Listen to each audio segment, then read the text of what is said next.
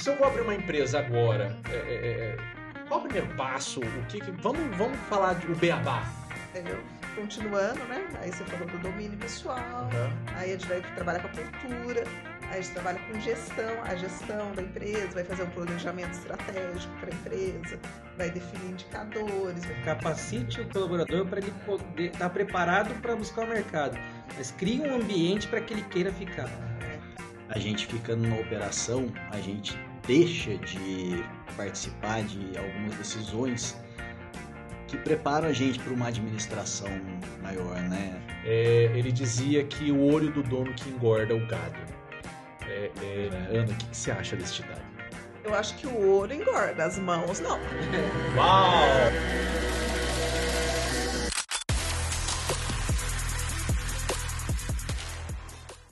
Salve, salve galera do podcast do Change Network. Aqui quem vos fala é Renato Naldi, sou host e diretor do podcast do Change.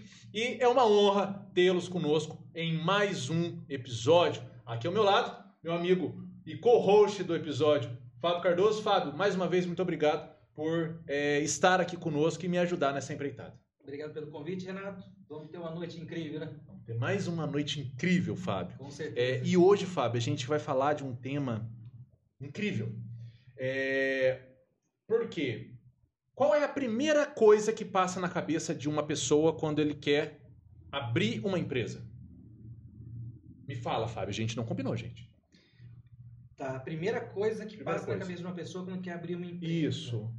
Às vezes é por necessidade, né? O brasileiro tem esse empreendedorismo por necessidade e às vezes é de do sonho mesmo, de realizar um sonho, né? Ter uma empresa próspera que possa empregar outras pessoas e uhum criar. Com, com liberdade de tempo. Sim, e sair é, ganhar mais dinheirinho, Sim. né?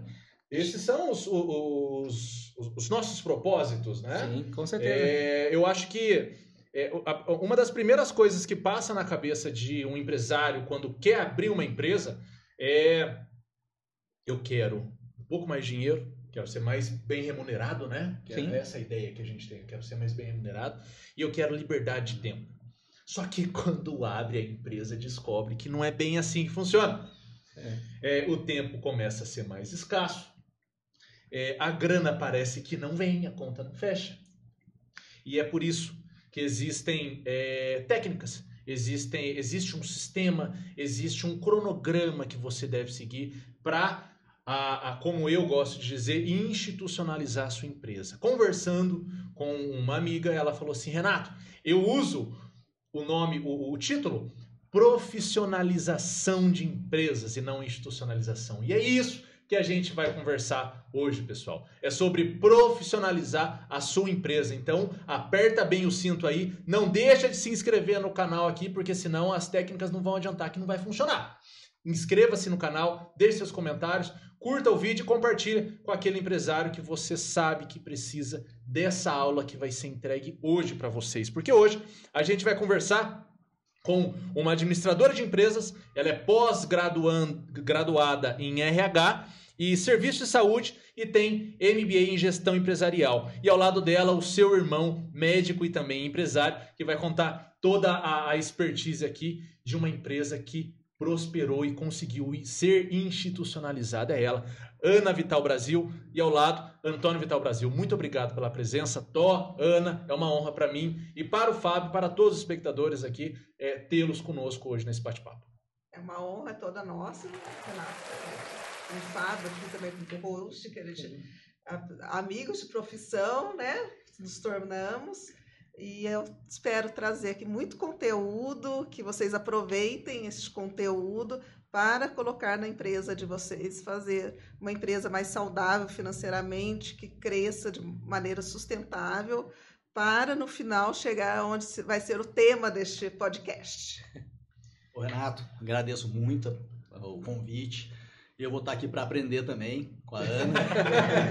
Isso. É, a gente tá de ser modesto. É, a gente tem um, uma empresa que está começando agora, né? Sempre bom escutar novas ideias, sempre bom é, saber como agir.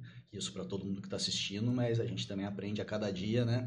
E para falar um pouco do porquê, né? Da gente estar né, tá numa profissão e querer é, instituir uma empresa, né? Falar dos sonhos, não só da parte financeira, que é uma coisa, ninguém é irmandúcia, é lógico, todo mundo quer ganhar um dinheiro. Claro.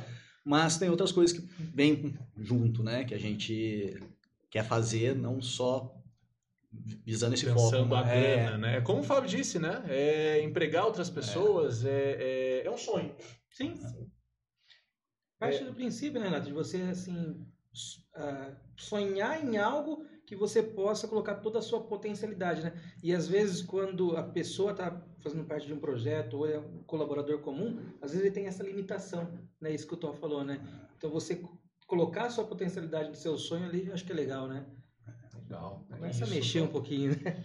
É, eu tô, tô um pouco animado. Ô, Ana, é, assim, vou rasgando. Vamos pensar logo já no início. É, se eu vou abrir uma empresa agora, é, é, é qual é o primeiro passo? O que, que vamos, vamos falar de, o beabá. O que, como é que funciona isso? É, pra, primeiro você tem que ter um propósito, né? Acho que quando você pensa em abrir uma empresa, não adianta você pensar só vou ganhar dinheiro com a empresa. Uhum. Porque o dinheiro é uma consequência, né? Não, o Fábio falou, é um sonho. Você tem que ter um propósito para sua empresa dar minimamente certo. Certo. Né? É, ter conhecimento da área que você vai atuar. Acho que mais, uma das coisas mais importantes é você ter, conhecer aquela área e já pensar na empresa fortalecida a marca. Tá? Então, pense que você vai fazer, abrir uma empresa com qualidade. Eu gosto sempre de falar na questão da qualidade. Por... Ô, Ana, desculpa, Tete, eu, eu, levantei a mão como, como igual criança, né? A gente levanta a mão para falar. Eu levantei a Ana já, como parou a, a didática aula. dela já parou já e já esperou eu responder. Desculpa, antes de cortar. Imagina. É que é, veio o estalo aqui. É, mas me fala uma coisa. Você falou que é, precisa ter um propósito e precisa fortalecer a marca. Mas e se, por exemplo, eu, eu tô com uma, uma empresa, eu quero abrir uma empresa só para para me sustentar ali, eu estou satisfeito, existe esse perfil, e aí? Pode existir, né, Renato? Mas eu acho que deve ser minoria uma é. empresa que você abre só para sustentar e que realmente vá para frente. Certo. Né? Se, eu, se aquele pessoal que fala assim, ah, padaria está dando dinheiro, está em alta, vou abrir padaria, pô, mas o cara nunca viu um pão na frente. Ah. É mais difícil, né? Eu não conheço. Você conhece? eu não conheço. É um voo cego, né? É, a gente vê shopping. Shopping, acho que é um exemplo disso, né, gente? Quantas lojas a gente vê abrindo e fechando, abrindo e fechando?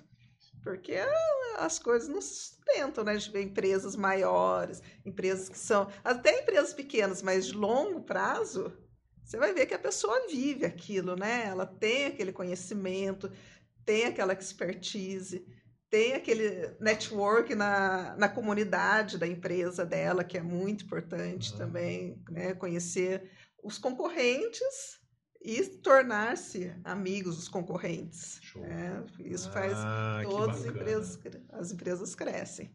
É interessante esse conceito, né? A Ana colocou de, de ter concorrência. Às vezes uma pessoa vai, ah, vou abrir uma empresa, mas essa empresa é facilmente copiada, né? Então, se você colocou um negócio no mercado e ela tem essa possibilidade receber novos entrantes, então você não tem um diferencial de mercado. Então a sua blindagem também tem que pensar nisso. Acho que o novo empresário, né, pensando em desenvolver uma, uma, empresa, ver quais são talvez os princípios atrelado àquele segmento que ele vai trabalhar, né? Porque cada segmento tem um princípio ali que rege, né? Seja ela é. a parte de lucratividade, né? margem de lucro, essas coisas. É, que... E nesse ponto eu trago muito a parte da inovação.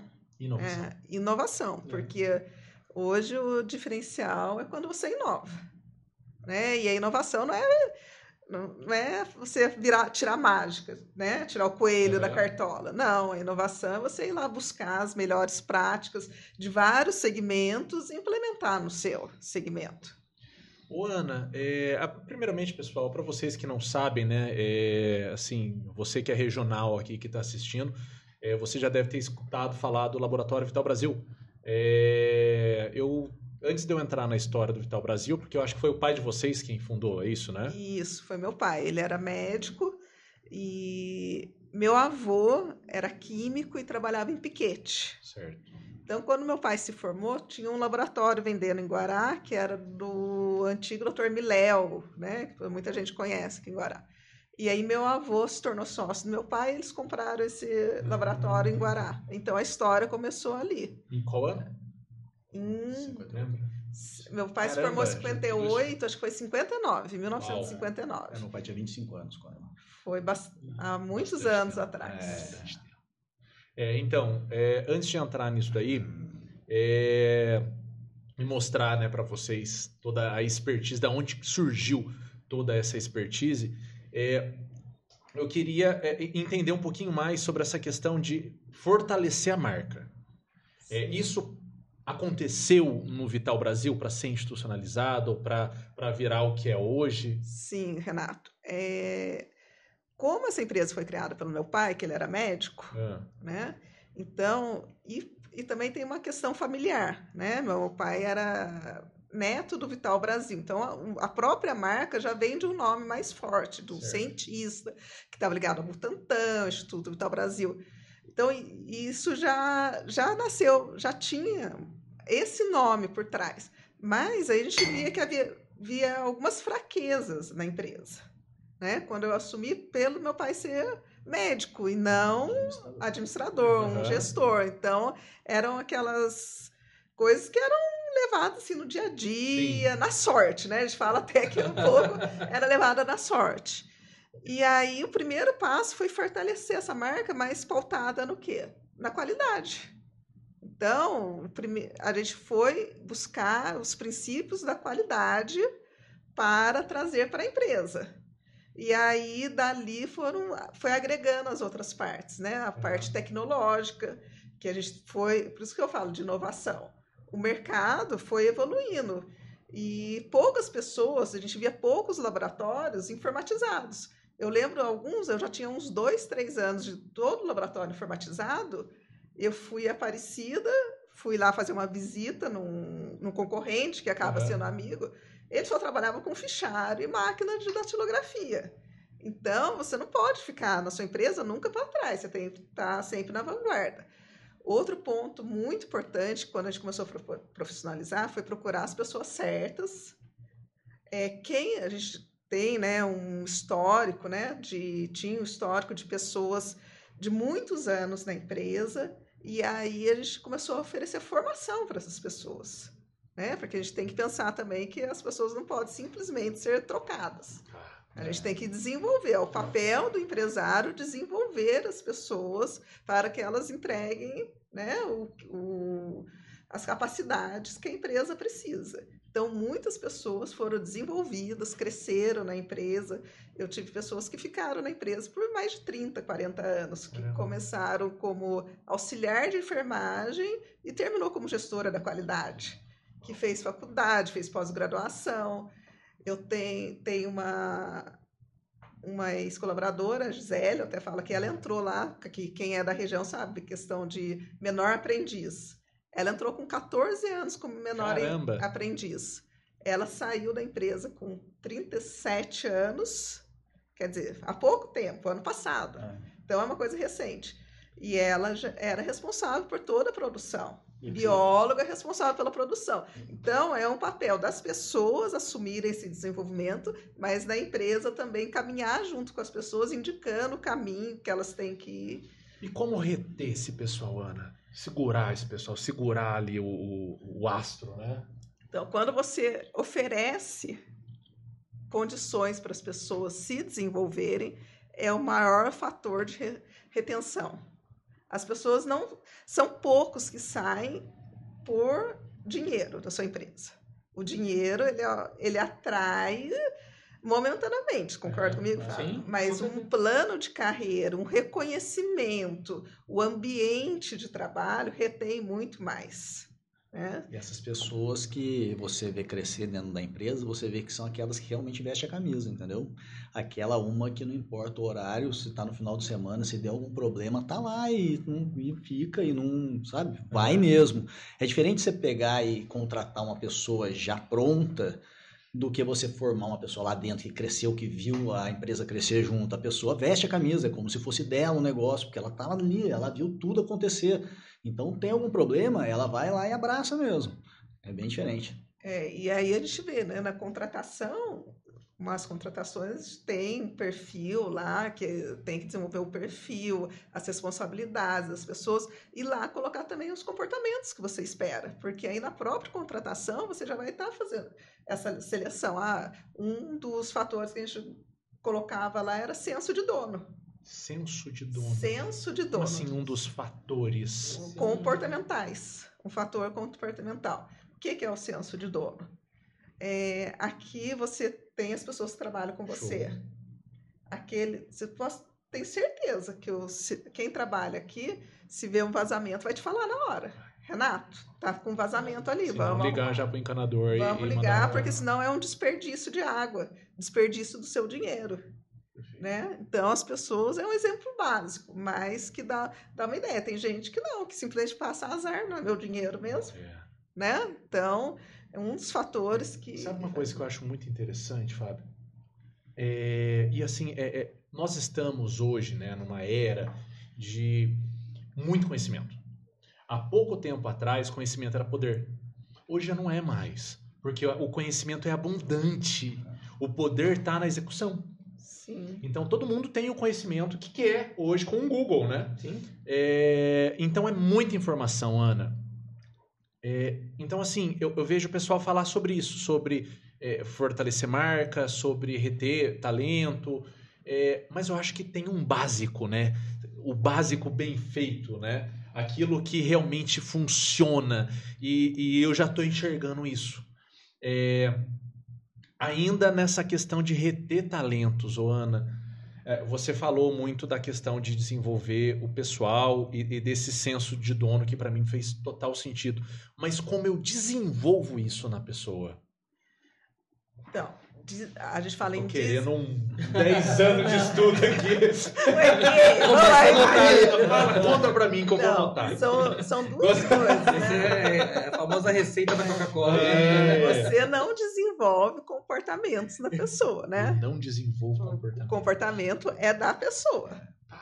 Você pode mostrar para a pessoa o que é certo e o que é errado. Show. Né? Aí você vai em alinhamento expectativa, você vai em feedbacks mas o comportamento da pessoa. O desenvolvimento que eu estou falando ali é desenvolvimento mesmo de conhecimento, de trilha de carreira, trilha de desenvolvimento. Olha, você hoje você é uma auxiliar. Nós temos a oportunidade aqui, a gente faz um plano de carreira, de contratar um biólogo. Mas para você ir para esse cargo, você tem que ter essa, aquela, aquela, aquela formação. A empresa tem essa oportunidade, você tem que se preparar para isso. E as pessoas vão atrás a pessoa que realmente é engajada com a empresa, ela vai, porque é um benefício para ela. Né? Foi isso que aconteceu com você? Porque é, é, é, você. Quantos anos você tem, Tó? Eu, 48. Você, Ana? Você 51. 51, você é um pouquinho mais velho. Então você entrou no Vital Brasil, no laboratório, antes do Tó. É. Renato, eu comecei a trabalhar no laboratório com 14 anos de idade. Algum dia. É o melhor aprendiz. É, então, ela sabe na prática como engajar um colaborador. É, não, na verdade, assim, desde, né, é, todos nós, na verdade. Meu pai era muito empreendedor e ele levava isso pra gente. As férias. As nossas férias. No laboratório. A gente tinha. É. a diferença de empresa e família. Não, né? aquela época podia. Um aquela época a legislação, é. não, se visse um menor lá, não ia pegar, né? Mas assim, era, as férias eram lá. Aí eu fui fazer faculdade fora de Guará, eu fiz ciência da computação também, que é mais. E depois que eu fui para administração. Então, quando eu voltei para fazer administração, eu já fui entrar, já fui para a empresa com 19 anos. 19 anos. Então, eu fiz faculdade já trabalhando. Entendi. E aí eu já fui trazendo essa, essa parte. O, o tem outras histórias, né, Tá? É, não, eu. Primeiro eu fui fazer oceanografia, cara. Oceo... Como é? Não oceanografia. Oceanografia. Na verdade, na verdade, assim, é é oceanografia como se fosse uma engenharia embaixo d'água, sabe? É muita matemática. Você não tem ideia o quanto de matemática tem. Você queria fugir da matemática. Não, não. A, a, gente se confunde é... aqui, o pessoal fala, não, tenho 20, tenho 30 anos, comecei a é... empresa em 2017. A gente fica contando aqui, não, quantos anos tem. Então, é que na, na verdade, eu, quando eu fui fazer um cursinho, né, eu fiz intercâmbio, Aí eu voltei, fui fazer um cursinho e morei com meu irmão. E meu irmão, na época, eu queria medicina, meu irmão fazia medicina, só que o cara saía de casa às 5 da manhã, lá em São Paulo, né? Fazia internado no Santa Marcelina, chegava em casa às 8 da noite, xingando tudo. eu falei, ah, não vou fazer esse negócio, não. Aí Acho eu, que não é bom. eu falei, não vou fazer oceanografia.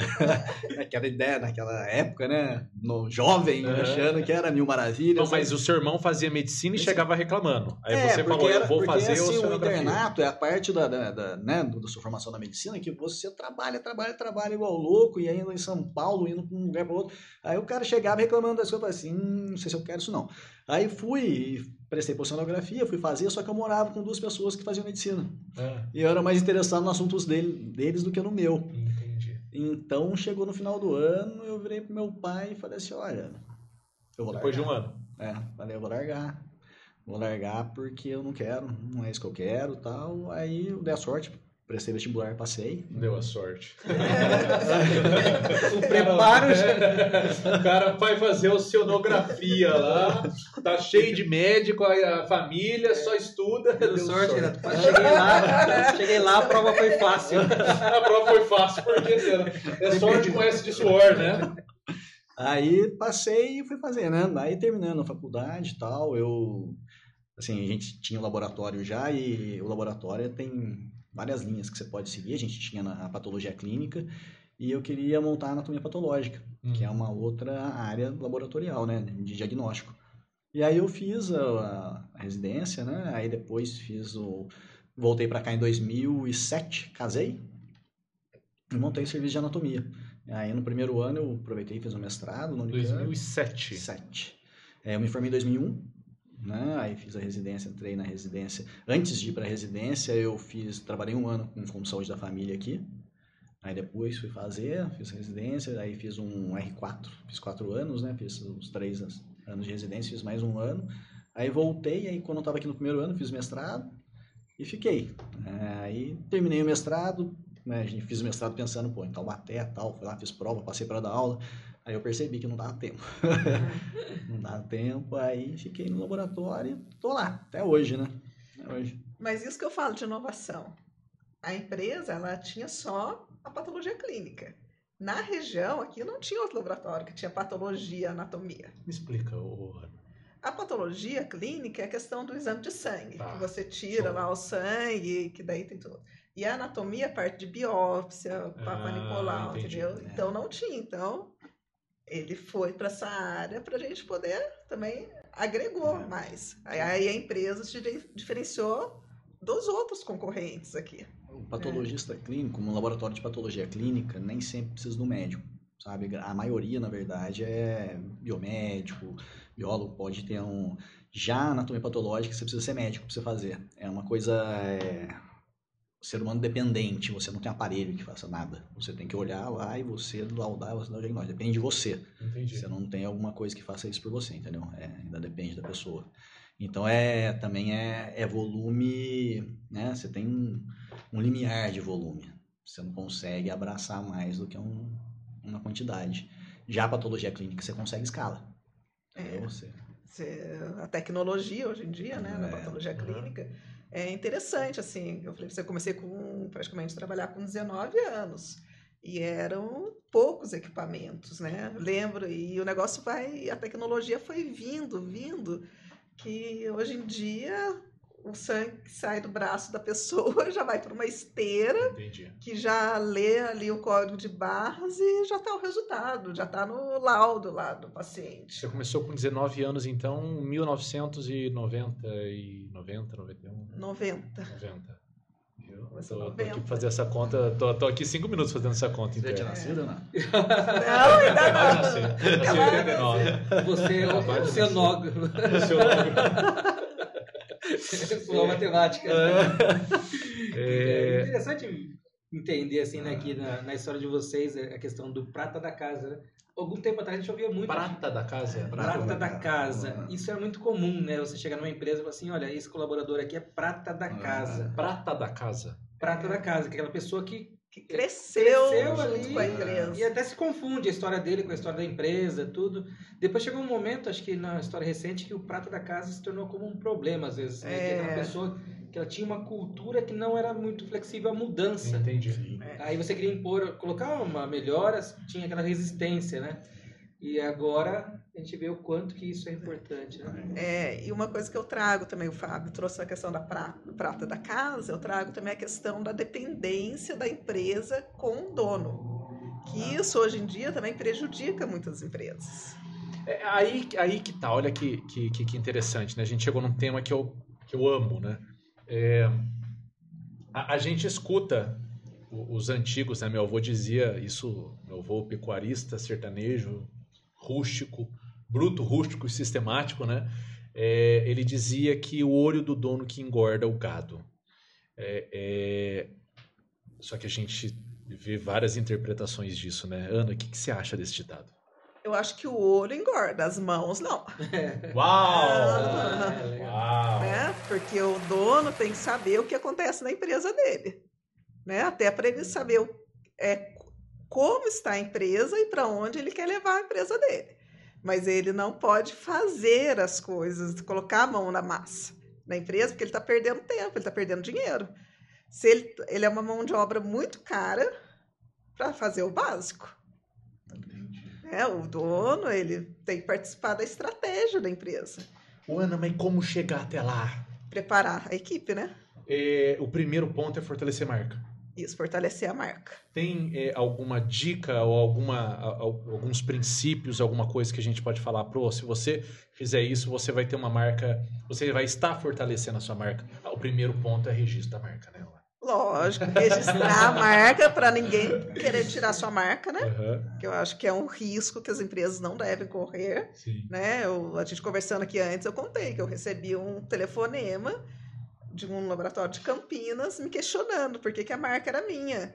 E se eu tinha ainda a validade do registro. Não, eu tenho, eu atualizo. Cada, acho que eu fazia por 10 anos o Isso, registro. A cada isso. 10 anos eu, eu atualizava. Eu falei assim, não, mas o próximo eu quero. Eu falei assim, não, a marca é minha e vem de família ainda. Então, né? Ele quer construir É. o terreno do outro. Ligar lá na Coca-Cola e falar assim, ó, quando vencer é minha. é, ele falou, eu vou entrar na justiça para pegar sua marca. Eu falei, pode entrar. Eu tenho o registro. Eu, eu antes, um ano antes, eu já estou lá pagando o registro para ficar para mim. E é, uma, é de família, eu não vou abrir mão É, disso. inclusive, se um dia você for vender sua marca, se tiver o registro, é claro que ela vai valer mais. Né? É, e então, e aí depois disso, Renata, é você tomar ações mesmo do dia a dia. Não existe assim, vou fortalecer do nada. É, tudo bem, a gente faz o marketing, tudo, para divulgar a marca, mas não é para fortalecer. Ai, que Né? bacana. E até você tem que tomar cuidado com essa divulgação. Porque se você divulgar muito sem ter uma estrutura, que eu falo a profissionalização da empresa, você vai queimar a sua marca. Né? Você vende, não tem uma entrega de. Não consegue entregar. Vende, não consegue. consegue entregar. Eu não não, tem a clareza para quem que você vai entregar, né? Quem que é o público-alvo. Daí você fica quaisquerismo, né? Entrega para qualquer um, Então, você, Mas, querido. você fica solto ali, né? é, Não e entregar sem qualidade, né? Sem Eu acho assim, é que não tem aquela entrega que não vai gerar valor para o seu cliente. Né? Vai dar dor de cabeça. Você, aqui, como né, soluções empresariais, imagina se você não gera valor para o seu você não entrega resultado, entrega problema, mas o problema do seu, pro seu cliente, É, né? eu sempre digo, Ana, a gente tá no jogo do resultado, a gente não tá no jogo do esforço. Não. É, eu, inclusive, deve estar postando agora. A gente programou um vídeo para postar no Instagram. Vou colocar para vocês aqui o link depois, pessoal, para vocês assistirem esse vídeo. É incrível. Que mostra um nadador profissional e do lado um nadador amador. É incrível, Fábio. É, enquanto o nadador amador dá seis braçadas e tá acompanhando o nadador profissional. Seis braçadas, o nadador profissional dá duas. E o outro lá batendo assim para os dois ficarem juntos. Então, assim, quem tá fazendo mais esforço? O nadador amador. É. O, o, o profissional não está fazendo tanto esforço, mas está gerando o mesmo resultado. Porque se ele fizer o mesmo esforço, ele já tinha acabado ali, já tinha chegado até o final da piscina muito mais Mas por quê? Porque ele se pre- preparou por isso. Preparou. Por isso que eu falo, que tem que ter conhecimento do seu negócio. Né? Quando você vai a- ter conhecimento do negócio, você está se preparando para o seu negócio. Perfeito. Eu acho que nos primeiros anos de empresa, talvez essa analogia que o Renato trouxe, é, o empresário ele tem esse esforço extra, né? Ah, Me sim. parece que até tem um estudo do Sebrae que muitas empresas não passam dos cinco anos, né?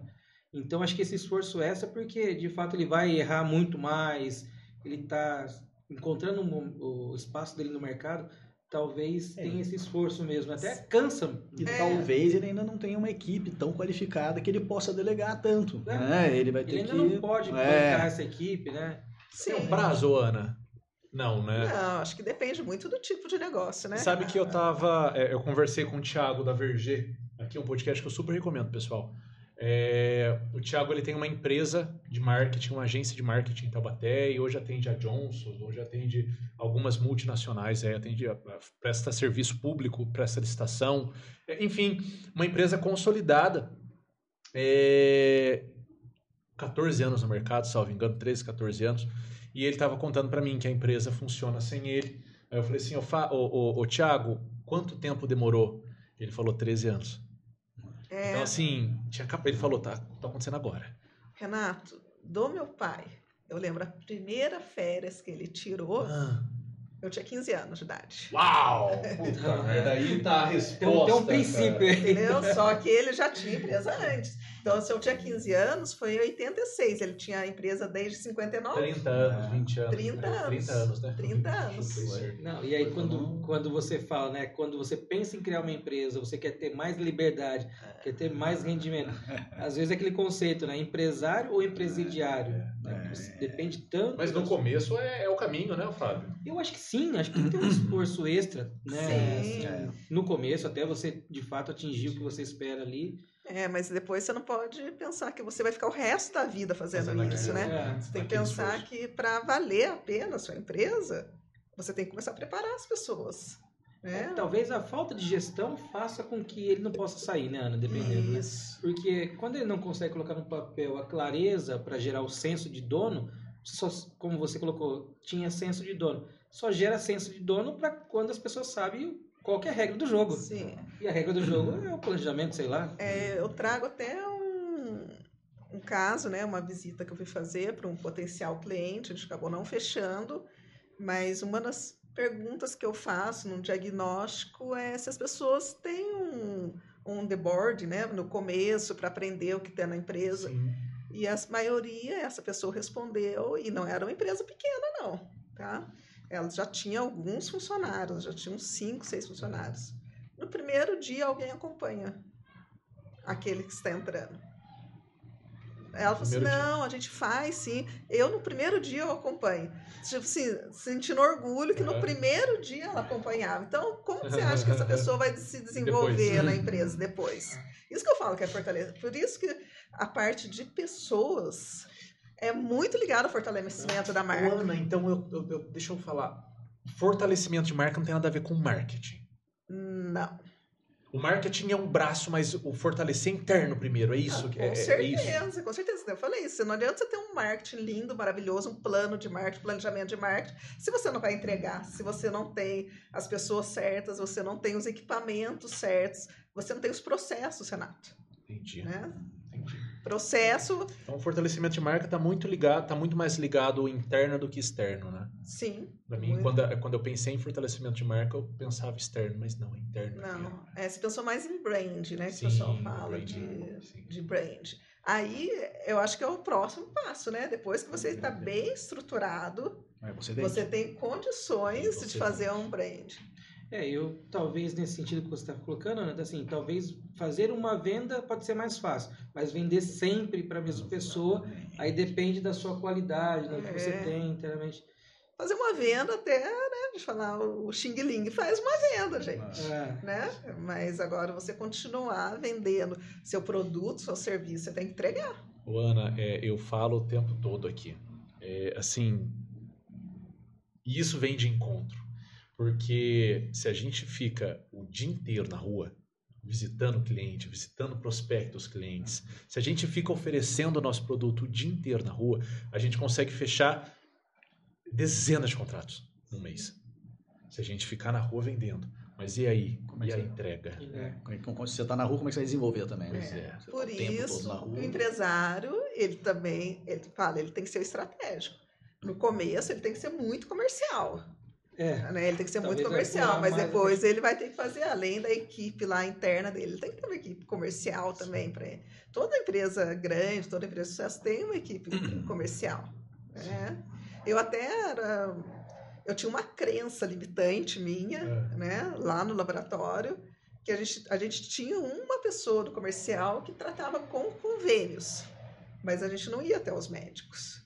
Era uma crença limitante nossa, que os médicos não gostavam de receber representantes de laboratório. Ah. Mas uh, hoje em dia eu vejo que não é assim. Não, né? Não. Você tem outras formas de trabalhar também. Né? Esse, até esse relacionamento do médico direto, por ser um laboratório de patologia clínica, né? É, na verdade, isso é uma coisa que a anatomia patológica, ela, ela ela ajuda muito numa empresa porque o médico patologista ele muitas vezes ele está dentro do, hospital. Diferente do patologista clínico tá só lá no laboratório. Às vezes eu tenho que ir lá o cara me chama ontem eu fui no hospital anteontem eu fui no hospital porque você vai fazer você vai acompanhar o cara numa cirurgia. E era impressionante. No começo quando eu montei a anatomia patológica era assim eu tinha dois exames por dia. Eu tinha chegado já tinha outros laboratórios aqui e aí eu, eu ia fazer uma congelação, que a gente fala no hospital, que é a avaliação intraoperatória. Se o cara está operando, ele, você tem que avaliar alguma coisa para ele continuar a cirurgia. E, então, quando eu aparecia no hospital, as pessoas me viam. No dia seguinte, parecia seis, sete exames. Olha aí. Entendeu? Então, é assim, você tendo esse contato é, é muito importante. É muito importante. Não dá para você ficar... Eu falo, é, é que é lembrado, né? É, e é. aí o papel do empresário, depois que ele já está estruturado, tudo, é fazer uma, hum. uma equipe comercial, mas ele tratar direto com os principais clientes, né? Eu enxergo isso, que os principais clientes, né? Esse relacionamento, né? Você, vê lá na sua carteira, eu tenho dois, 10% são os principais. Esse relacionamento Meu. do empresário, né? Para ele criar essa, esse link. Mas, por outro lado, se você pensa em um dia vender a empresa, você não pode deixar você ligado nisso, né? A empresa tem que funcionar sem você, porque quem vai comprar a sua empresa não vai te comprar. Não vai te comprar. Né? Ele compra o intangível. Que sensacional. Tá entendendo, Fábio? É, essa evolução, né?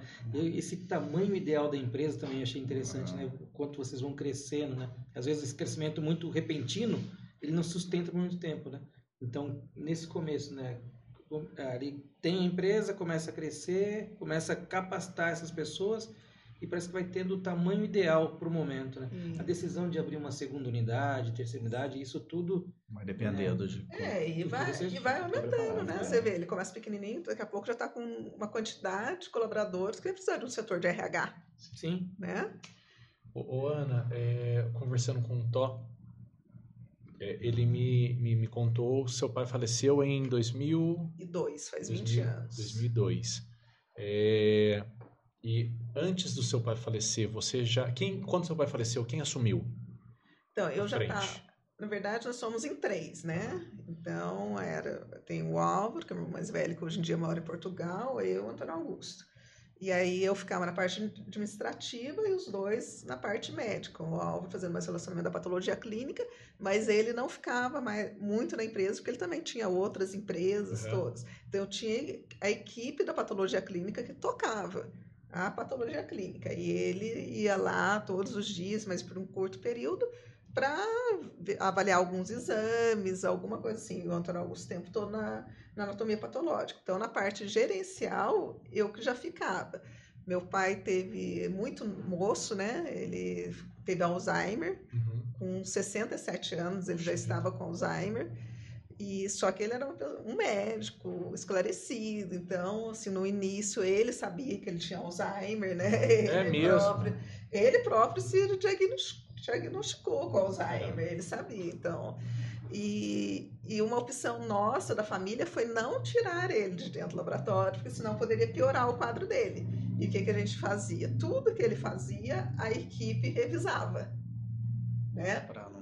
Para não, pra não, passar. não passar. Para não passar então, nada e não fazer uma piora dele, né? Uma, um quadro que que viveu a vida dele inteira, foi ali, né? Era o que ele, era o que ele gostava era de fazer. Era o sonho dele, é. era ali, né? E a gente tem que ter respeito, claro, né? É. Com as pessoas, com os pais. Isso foi uma coisa que ele trouxe muito pra gente. Então você, você já tinha assumido? Já tinha assumido. Eu comecei no laboratório em 89. Ele faleceu em 2002. Então já fazia 13 anos que eu estava lá. Então a parte de, gestão, eu comecei, acho que depois de dois anos já estava, porque ele não era gestor, ele era médico. Ele tocava muito bem a parte médica. E aí a gente foi implementando, e foi nesse período.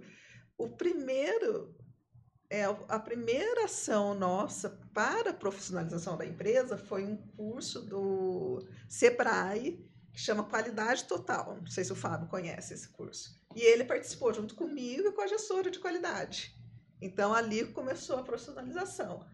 E aí depois a gente foi para foi crescendo. Depois que ele faleceu, a gente foi, eu fui para fazer a, certificação da ISO, que foi um passo importante também, que foi uma alavancagem na empresa, que foi em 2003. Aí ele já tinha falecido. Já tinha falecido. Já tinha falecido. Aí a gente fez a ISO em 2003. Quando ele faleceu, tinha é, é, nessa época da ISO tinha quantos laboratórios? Você lembra? Já tinham, acho que sete, né? Acho que já eram sete. É. Na verdade, quando eu entrei, já eram, já tinham Lorena, aqui em Guará, Lorena tinha unidade externa, tinha uma unidade dentro da Santa Casa. Guará tinha a unidade daqui do centro, tinha uma unidade dentro da Santa Casa também. E tinha uma unidade Aparecida, eram ah, eu não cinco. sabia que vocês têm unidade dentro de Santa, da Santa Casa. É, a gente tinha, Renato. Ah, foi uma, da, uma das medidas que a gente teve que tomar, foi a questão de tirar unidades, porque para a gente crescer a gente precisava também ter um fluxo de caixa, precisa né, se, se organizar financeiramente. Oh, peraí, segura tudo agora, segura tudo. Peraí, é, porque assim, a gente escuta o pessoal falando assim, não, é, a gente não pode fechar nada. Tem que, pô, se, se, se, se não está indo bem, tenta mais, e tenta mais, e tenta mais. É, e eu sempre digo, que se não está indo bem, tá, você tem que tentar uma vez e tem que tentar de novo. É, e se não continuar não indo bem, você tem que começar a se preocupar com o processo. Tá errado o processo, pô, é, arruma. Continuou não indo bem, fecha. É, não teve a perspectiva, né? Tem perspectiva de melhorar? É. Se você vê que é, não tem. Porque era assim. Você falou que você fechou para melhorar, para crescer. Para crescer, assim? porque hospital, Santa Casa, de interior, 90, 80, 90% atendimento SUS.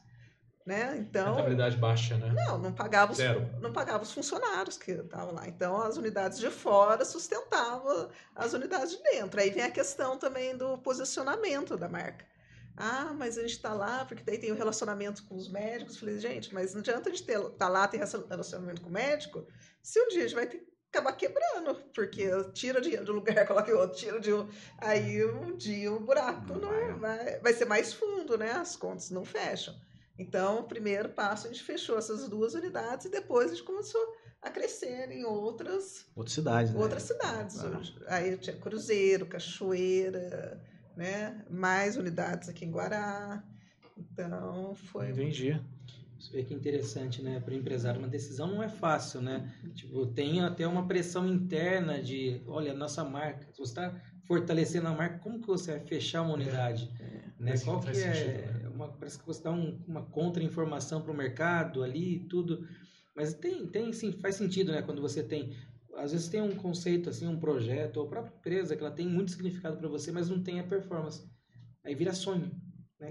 É só sonho ou se tem performance e não tem o significado, ali também é só número, né? É. Então tem que ter esse equilíbrio, né? Tem, ó, tem o significado de levar mais atendimento, mais próximo, mais agilidade, mas tem que ter a performance, né? Senão Sim. fica bem não fecha. Não fecha. Não. não fecha. Tem que estar os dois juntos. A gente coloca aqui é, como, como um, um, você falou aí da, da, questão de organizar a empresa, né? É, como assim, Ana, organizar a empresa?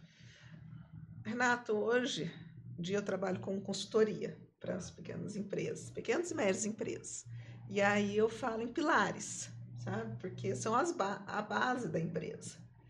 E aí o primeiro pilar que eu falo até é domínio pessoal, né? Porque a gente tem que o dono da empresa, ele tem que também estar tá organizado. Porque o que, que a gente vê muito? Mistura é, despesas fixas com despesas pessoais com despesas da empresa. Os empresários não têm prolabore, né? Vai tirando da empresa e quando vê a empresa está descapitalizado, que pagou, pagou todas as contas. Trocou de carro, né? Trocou de carro, é, pois é. Então, primeiro a gente fala que a gente tem que trabalhar mesmo a cabeça do empresário, Entendi. esse domínio dele, é, saber mesmo se é aquilo que ele quer, se é o sonho, o propósito dele. E aí o segundo pilar que a gente trabalha é a cultura da empresa, que daí a cultura que vai mostrar, o empresário falar, olha, eu quero isso, meu sonho é esse, eu quero a gente vai questionar ele, olha, onde você quer chegar, para onde, né, que sua empresa quer, quais são os seus valores para você passar para a sua equipe. Então, ali você, a primeira parte da estruturação da empresa é a cultura da empresa. Tem uma outra frase, eu queria, eu queria que você desse um, fizesse, vocês fizessem um diagnóstico dessa frase para mim também. Estou inspirando médico aqui. é, é, bonito falar o médico falando né? patologia, patológico, clínico. É, então, quero que você faça um diagnóstico para mim. É... Eu não sou médico, então não é... A empresa, ela tem que ser a cara do dono? ser a cara do dono. Depende, se o dono for bonito, né?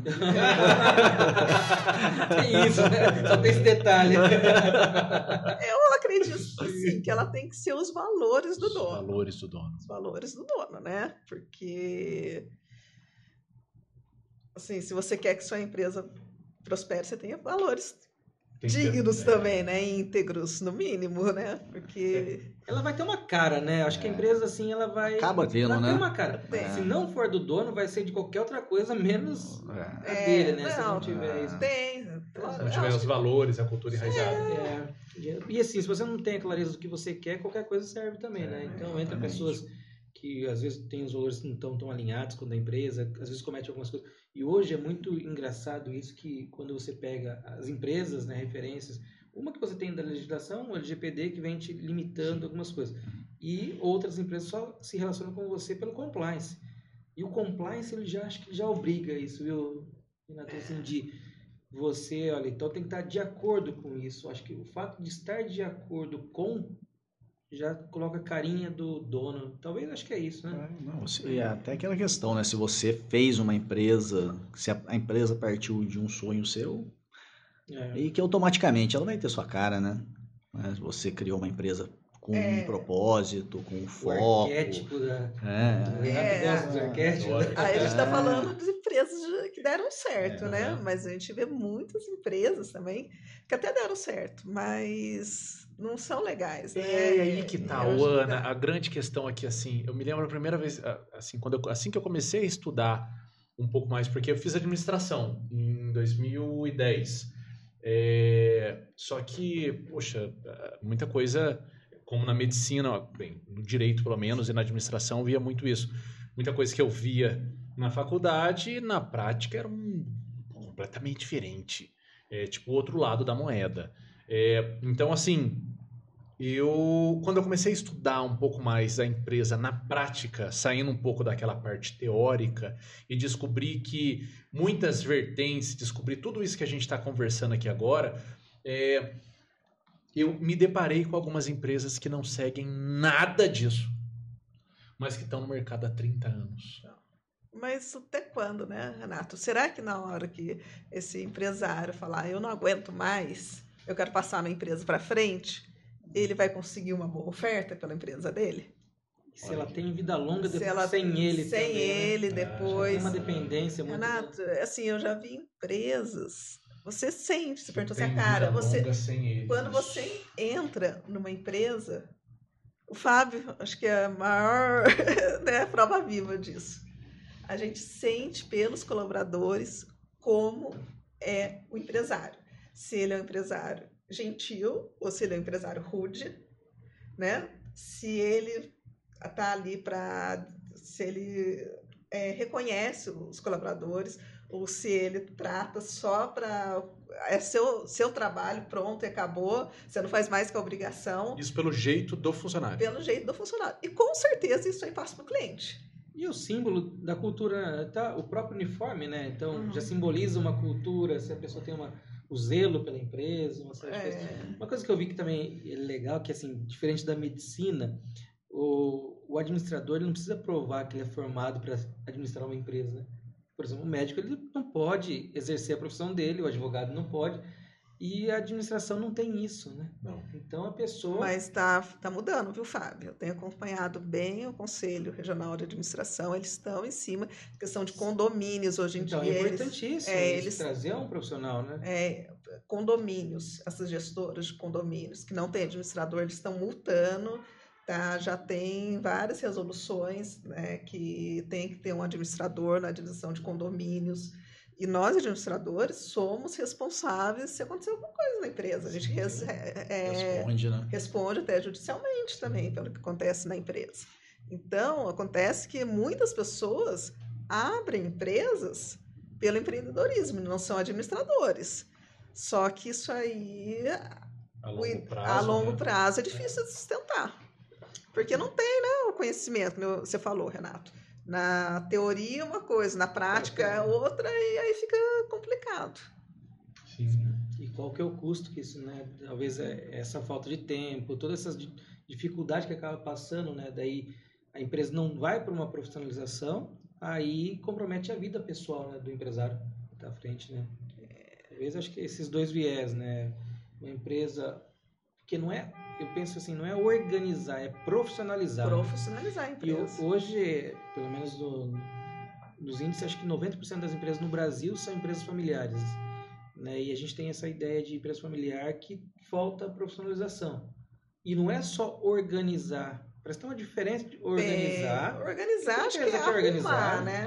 E profissionalizar, né? É, você de pensa fato, assim, você tem... É, você pensa assim, organizar, ah, não, tudo no seu lugar, tudo, mas... Ah, prof... bonitinho! É, mas profissionalizar é você fazer gestão da empresa, você ter as metas, você acompanhar os indicadores para ver se ela está indo no caminho dos objetivos que foram estabelecidos, se tá, né, a questão das pessoas. Hoje tem também a está muito questão de, de, de, assédio. Hoje em dia a gente sim, fala sim, muito sim. em assédio. Né? Então, se você não tem uma estrutura de RH, uma empresa maior, que te dê toda essa questão. Todo né? aparato, né? Todo aparato. Vai ser você é trabalhista, né? Sim, sim. Tanto de ações que a gente vê hoje em dia. É. O risco você não consegue mitigar. O... Uma coisa, se for facilizar, é mitigar riscos também da empresa. Ô, Ana, é, assim, voltando naquilo que, que eu falei para vocês é, sobre o básico bem feito, né? Que a gente vê muito conhecimento, muita fórmula que é, é, prometem ser fórmulas mágicas, mas é difícil da gente entender o que, que é. é. Então, assim, eu quero saber sobre valores. Você disse sobre os valores do empresário e como implantar isso, esses valores dentro da empresa. É, mas antes de eu falar sobre isso, você que está até aqui até agora e não se inscreveu, para um pouquinho, se inscreve aqui, compartilhe o, o, vídeo e não esquece depois de comentar, porque senão essa, essa dica, esse, essa técnica que a Ana vai passar aqui agora não vai colar. É, registrou? É, inscreveu? É, vamos lá, Ô, Ana, como eu faço? Eu tenho meus valores bem definidos, tá? Vamos lá, é, disciplina, uh, foco, uh, honestidade. Eu tenho lá meus alguns valores pré-definidos. Como eu instauro, ou como eu instalo, ou como eu é, enraizo isso dentro da minha empresa? Primeiro você formaliza, né, Renato? Acho que nada que não é formalizado é mais difícil de você instaurar. Faz um código de cultura e a cada colaborador novo você vai fazer um treinamento disso. Que é o onboarding que você o falou. O onboarding. Agora, depois disso, são atitudes. Atitudes. Atitudes. Você, você sabe que seu valor é esse.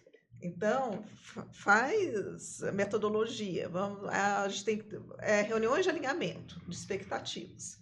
É. Então, você faz de seis, seis meses, você faz com seus funcionários uma reunião de alinhamento de expectativas. Você vai avaliar se os, o que ele está praticando dentro da sua empresa está de acordo com os valores que você definiu. Tomada. E Fábio está perdido agora. Fábio acabou chegando. Hora do café. tem, que, tem que dar é, os feedbacks, né? É, a gente dá um, dois, três. Quando que eu dou advertência? O, o... Foi no terceiro. Foi no terceiro. É, tá, tá, avisado, né? Tem que alinhar a expectativa. Eu prometi. Eu começo assim, depois eu me perco. Eu avisei. Quer avisada, morre quem quer. Cara, desculpa. Não, é... E tomada de, é, tomada de decisões também, o Renato. Você está com um problema na sua empresa, precisa tomar uma decisão. Aonde que você vai ver que decisão que você vai tomar? Nos seus valores.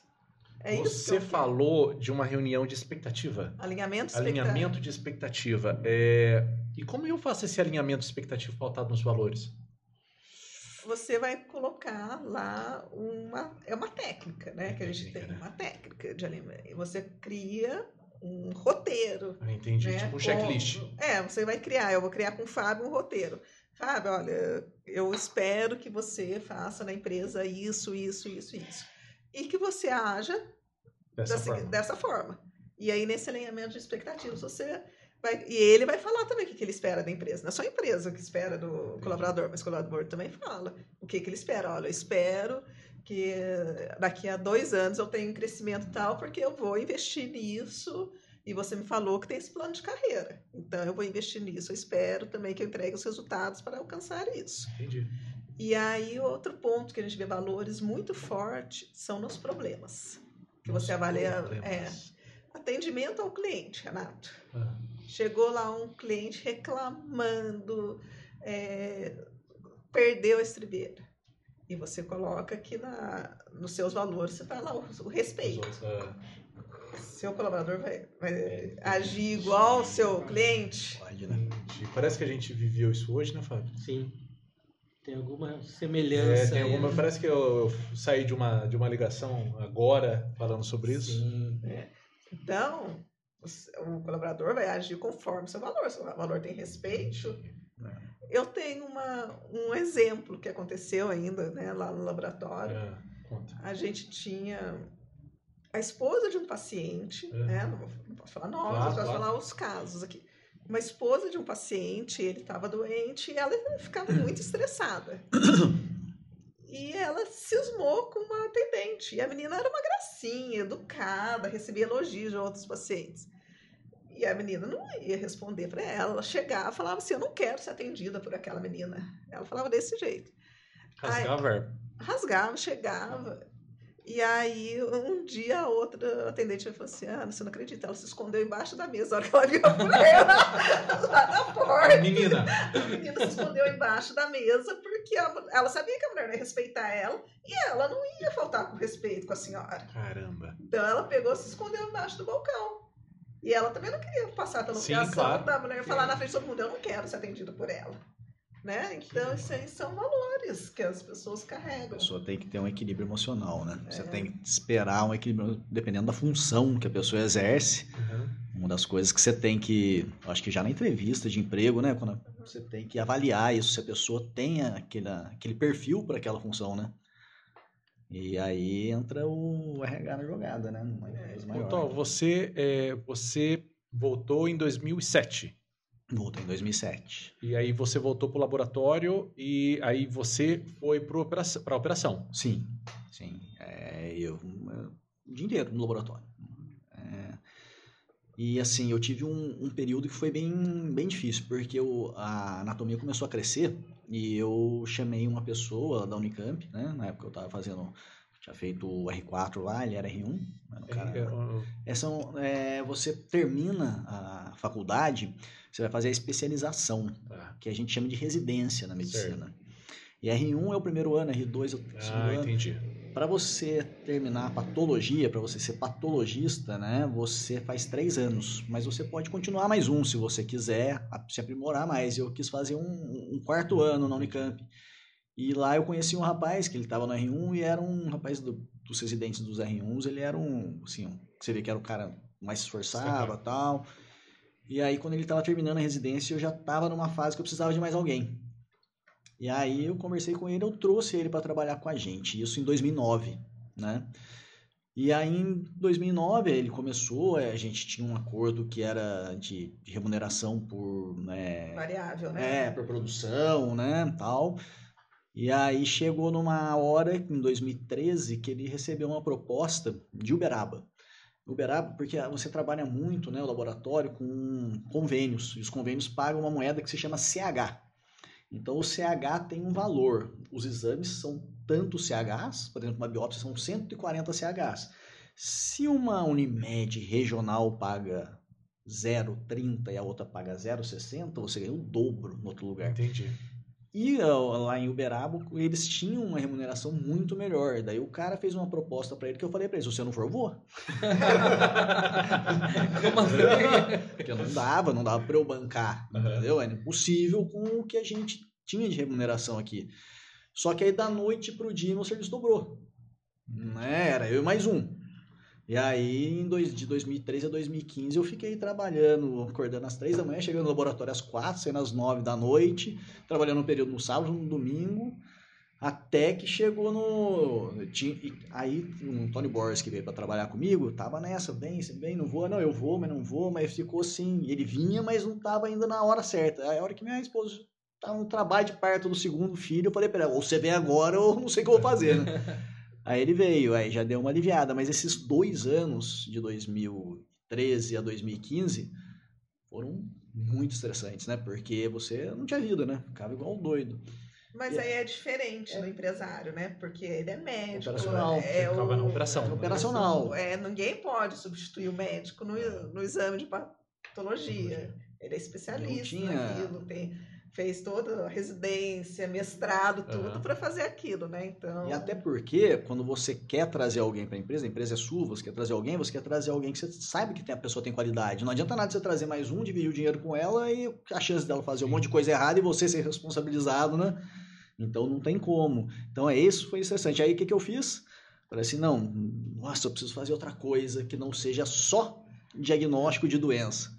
Aí eu fui fazendo ultrologia, ortomolecular, Aí comecei a trabalhar com isso. Aí, porque chegou o Antônio Borges, ele viu, fiz outro curso, fui indo, fui indo, fui indo. Chegou uma hora que eu já tava quase igual. Porque eu saí do laboratório, ia pro consultório, já tava ficando louco de novo. Eu falei assim, não, não, vamos parar, vamos voltar Vamos, vamos, vamos sossegar o facho, né? É, aí foi sossegar e... o facho e abrir uma outra empresa. Espírito empreendedor, né? Tá dentro... O perfil de querer ralar é.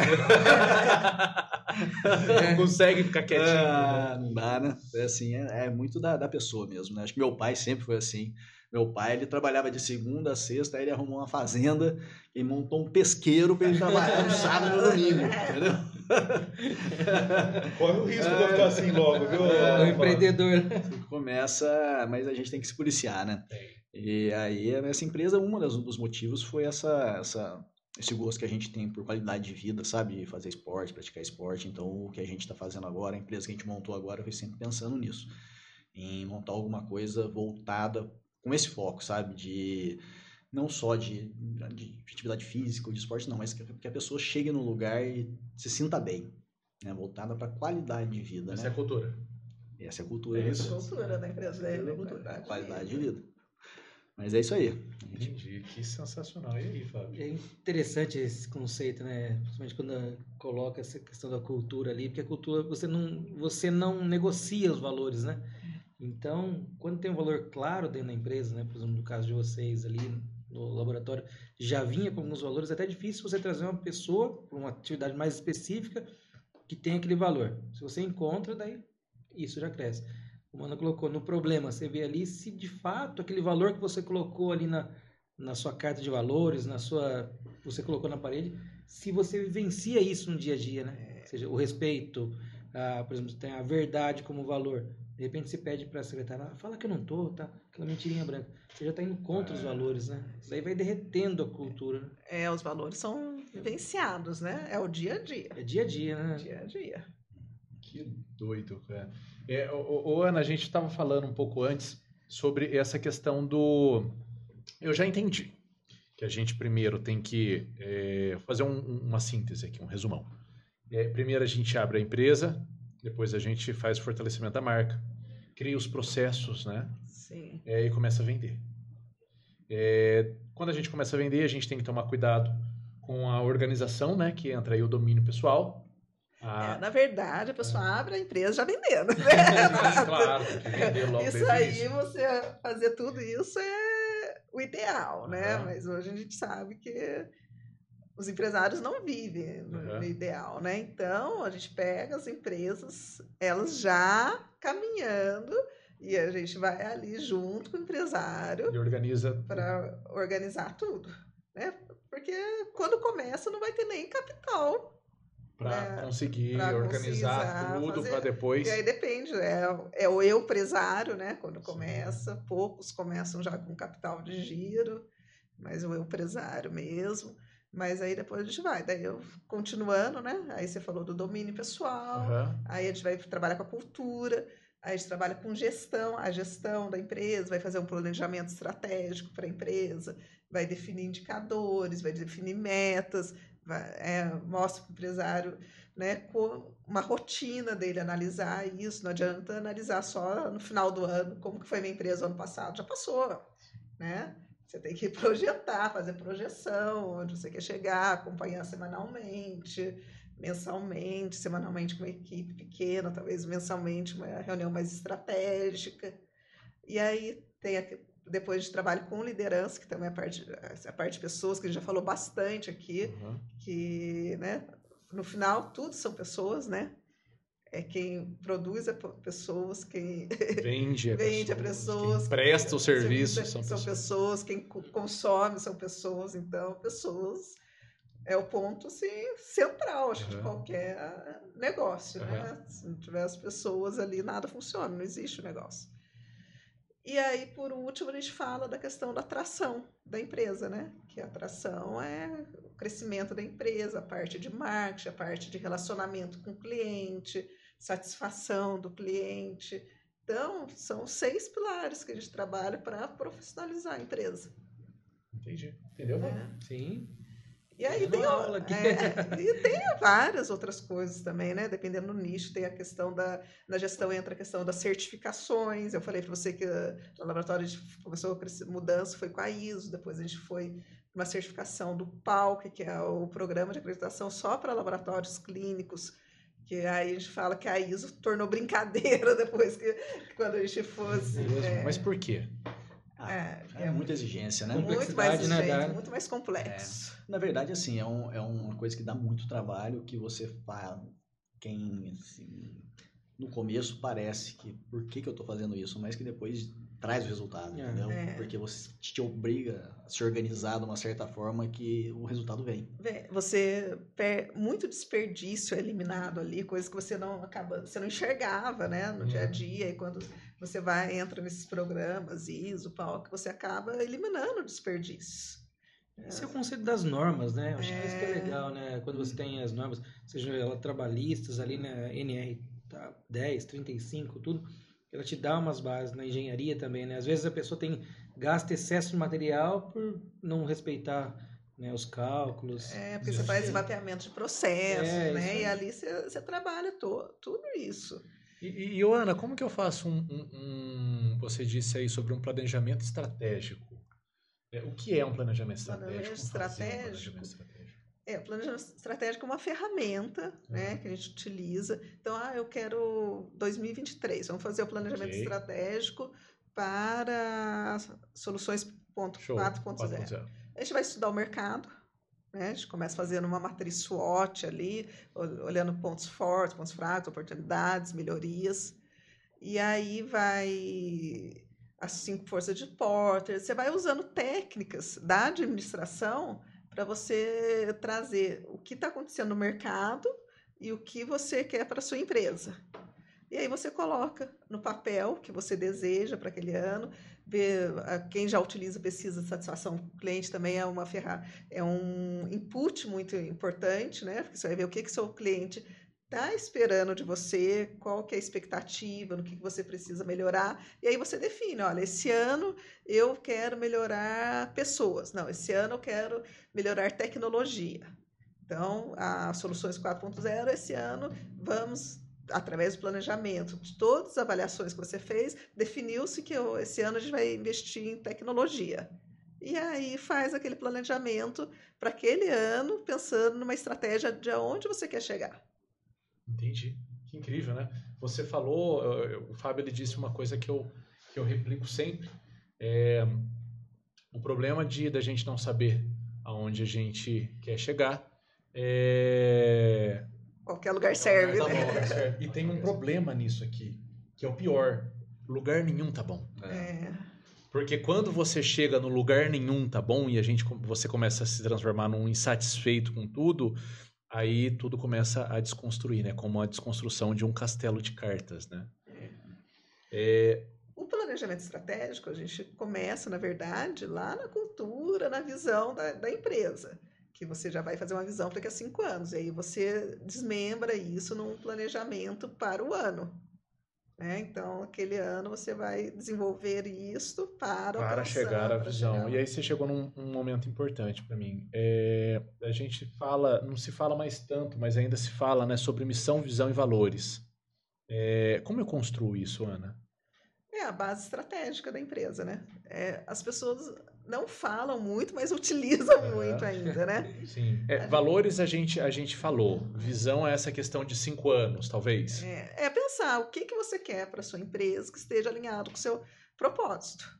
Né? A gente começa sempre com o propósito, que é o que você quer realmente, é o propósito do dono, com o propósito pessoal, com o profissional, que eles tem, andam juntos ali, né? Não, não existe uma desconexão. Antigamente falava-se muito, ó, o colaborador está tá lá no trabalho, trabalho, problema, deixa em casa. Hum. Não existe isso, a gente sabe que não existe isso, né?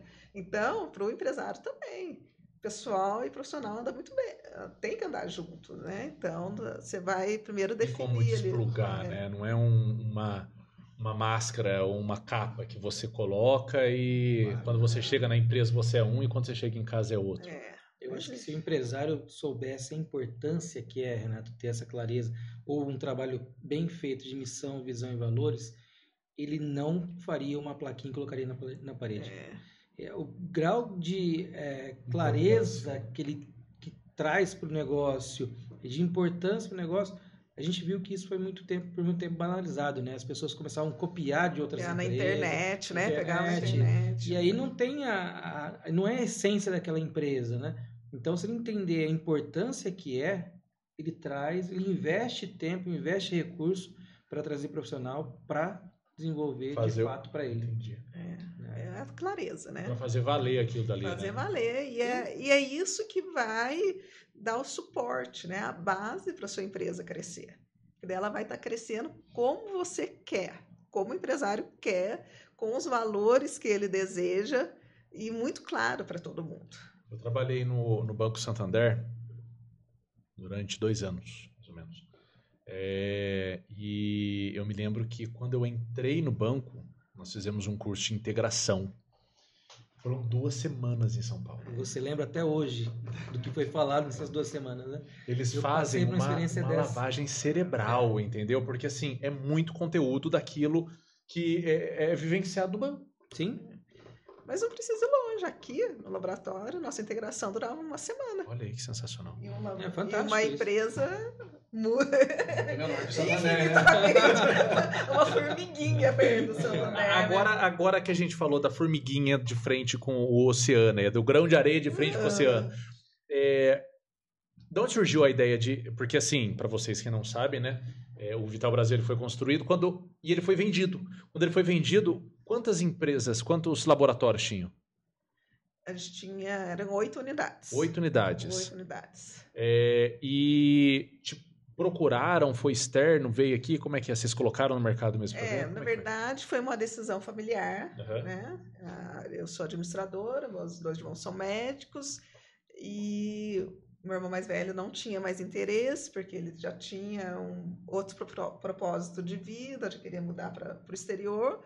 E a geração abaixo da nossa também não tem, né? Além do que, né, a gente tem uma, a gente está numa cidade, numa região que você não consegue crescer proporcionalmente à sua família, né? Uma empresa que era de uma pessoa, de repente três famílias Entendi. vivem dela daqui um pouco quantas famílias Quantas vão outras viver da- de uma É. empresa que você não tem uma população que vai fazer com que Consome, você né? cresça expo- exponencialmente como sua família cresce. Entendi.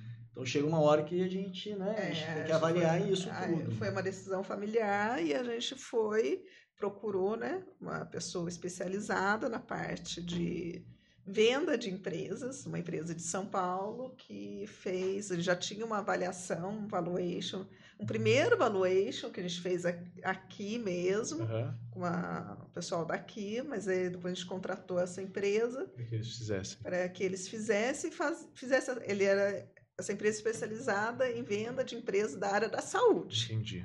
Bem Legal. específico, né? bem específico. E aí o, a área da saúde, os laboratórios, são três players grandes no Brasil. né? Então não eram muitos assim para serem procurados. E aí essa pessoa procurou, na verdade foram quatro. Procurou esses quatro players, dos quatro, dois tiveram interesse. E aí a gente foi fazer a negociação. Mas por que, que eles tiveram interesse? Pelo intangível da empresa, né? Pela marca. Eles vieram ver que já era uma marca que estava consolidada, Consolidada e uma empresa profissionalizada. Profissionalizada. Ela, caminha, ela andava sozinha já, né? Ela andava sozinha. Um dos fatores que eles olham muito é a carteira de clientes, né, Renato? Quando vai adquirir. E uma das coisas que a gente fez na profissionalização da, da empresa foi diluir essa carteira de clientes. Quando a gente começou lá atrás, a gente tinha um cliente que representava 80% do faturamento da empresa. Você imagina? Meleca, né? E aí, no final, quando a gente vendeu a empresa, o cliente que representava mais representava acho que 17% da empresa, do faturamento da empresa. Então, e o faturamento assim, tinha aumentado muito. Então, teve uma diluição muito grande dessa carteira de clientes. Então, a primeira coisa que eles olham, carteira de clientes. Aí eles vão ver toda a questão legal, né? Trabalhista, civil, eles fazem, que a gente fala, é a due Registro, diligence Registro. registro, a due diligence. E aí eles fazem aquele pente fino na empresa mesmo, né? Olham tudo. Sim. A questão dos sócios, vão pedir todas as certidões dos sócios, trabalhistas, dívidas, fazem tudo isso e analisam o contábil da empresa. Né? Outro ponto importante também. Gente, nota fiscal, você tem que declarar, né? Você tem que você tem que cortar desperdício, eliminar desperdício e o dinheiro que você economiza com essa eliminação de desperdício, você paga imposto. Entendi. Tem que É. tá tudo Entendi, né? entendi. Tem que estar tudo Isso, muito certo. É, a gente, a gente tinha uma coisa legal que era. Né, não, não são muitos laboratórios que têm as duas coisas, patologia clínica e anatomia patológica. A gente já tinha vacina, né? É, Então, aí já que- outro serviço que a gente implementado também há uns anos atrás foi o Sim. serviço de vacina, que também os outros laboratórios aqui não tinham. Então eles olham né, o seu intangível, que é a sua Aham. marca, o serviço que você oferece, carteira de clientes, é, se sua empresa está tudo legal, tudo certinho com a Receita Federal, e olham também se não depende dos donos. Né? Lógico que a, pato- a anatomia patológica, eles sabiam que é uma coisa que é dependente do médico. Não É, tinha do como- médico, não do dono, né? médico, não. É, Ele como médico, tanto que ele é contratado como médico agora, não Entendi. como dono, não como sócio. As- assim, tem a fusão, né? O É. M&A é fusão e aquisição. Nós fomos adquiridos, não fomos fundidos Sim.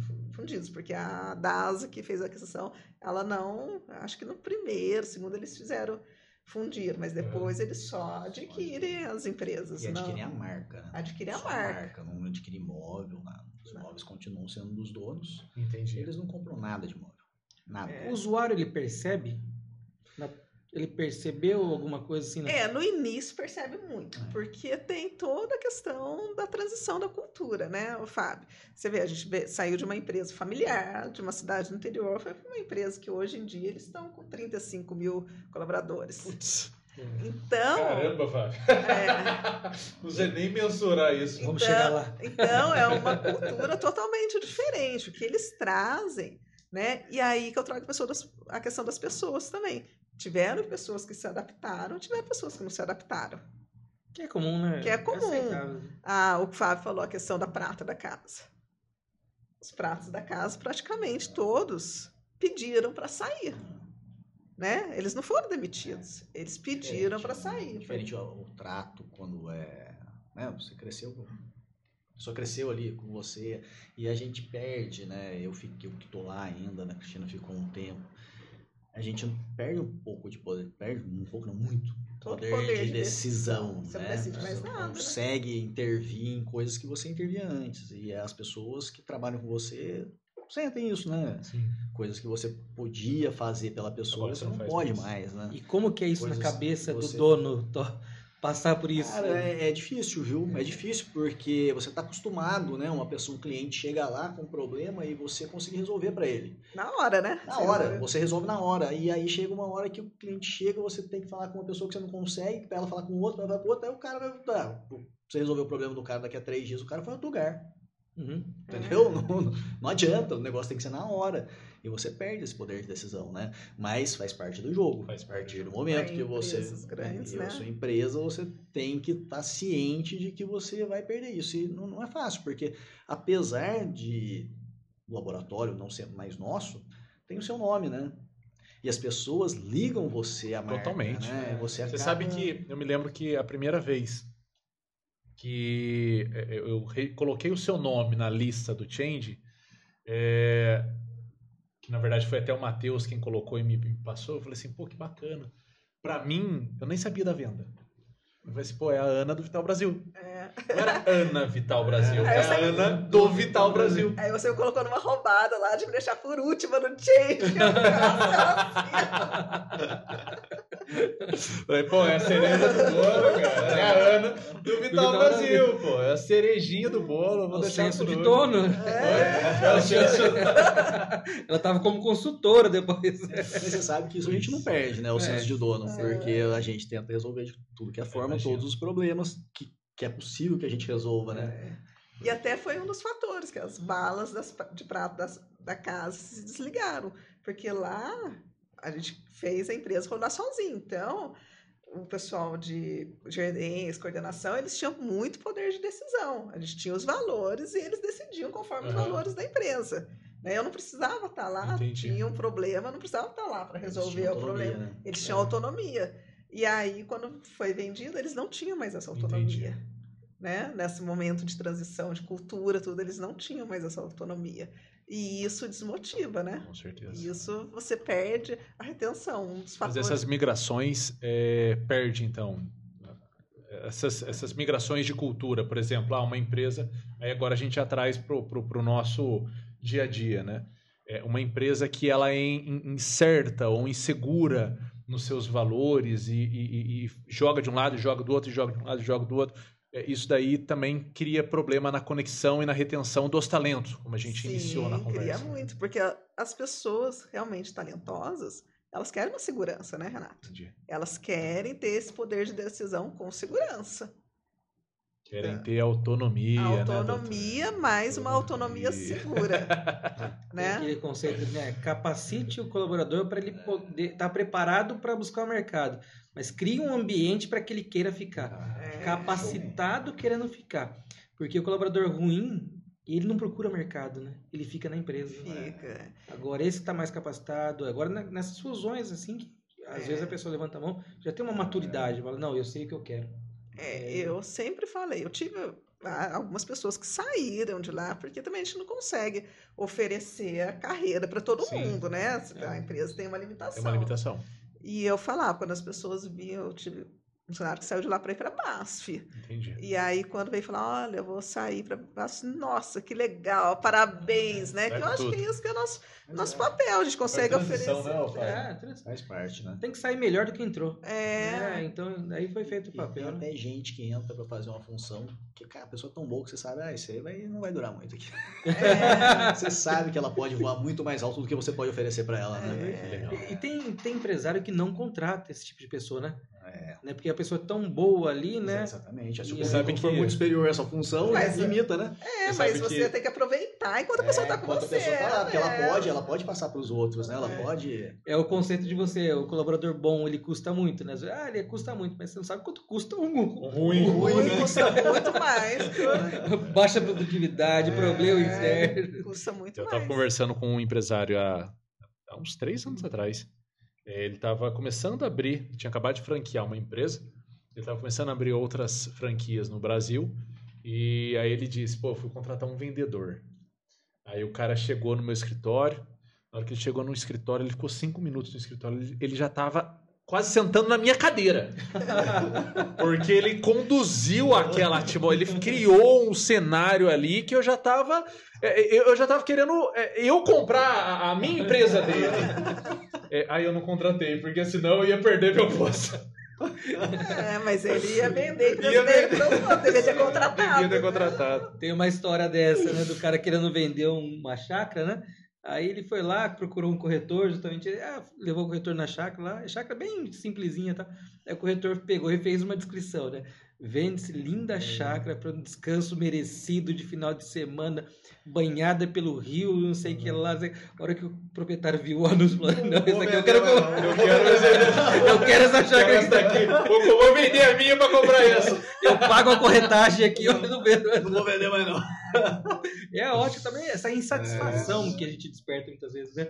De estar tá é. dentro ali ainda e valorizar o que tem fora, né? É. Falando em chácara venda, Otó, é... você disse que criou uma empresa. Sim. É uma empresa pensando na saúde, na qualidade de vida, né? Sim, sim. É... O que é essa empresa, nova? Então, é, essa empresa é... Bom, ela nasceu para que as pessoas pudessem encontrar um lugar que pudessem ter qualidade de vida, como eu te falei, mas não só pensando em uma coisa ou outra, mas no combinado, né? Ah. A gente quer oferecer. A gente tem a possibilidade. É um lugar muito legal que você se sente bem. Eu, as pessoas que vão lá, modéstia à parte, sempre elogiam o local, dizem que é bonito, uhum. dizem que é gostoso. É, a gente tem várias possibilidades de atividade física para todo tipo de praticante, né? A gente tem é, dança, a gente tem o Krav Maga, a gente tem a calistenia, a gente tem o funcional, a gente tem o pilates, né? A gente tem yoga, né? E além disso, a gente tem um café que é fantástico. Extraordinário, né? A gente tem nutricionista, a gente tem esteticista, a gente tá é um, é um local que eu recomendo muito, porque aqui, né, um, só aqui, mas em, assim, é difícil você encontrar um local que reúna todos esses atributos, né? Eu acho que é um, assim, uma experiência muito legal, convido todos a conhecer e assim, e se eu pudesse, eu comprava de mim mesmo. Pô, mano, olha, que, olha, que é, olha, que, olha que incrível.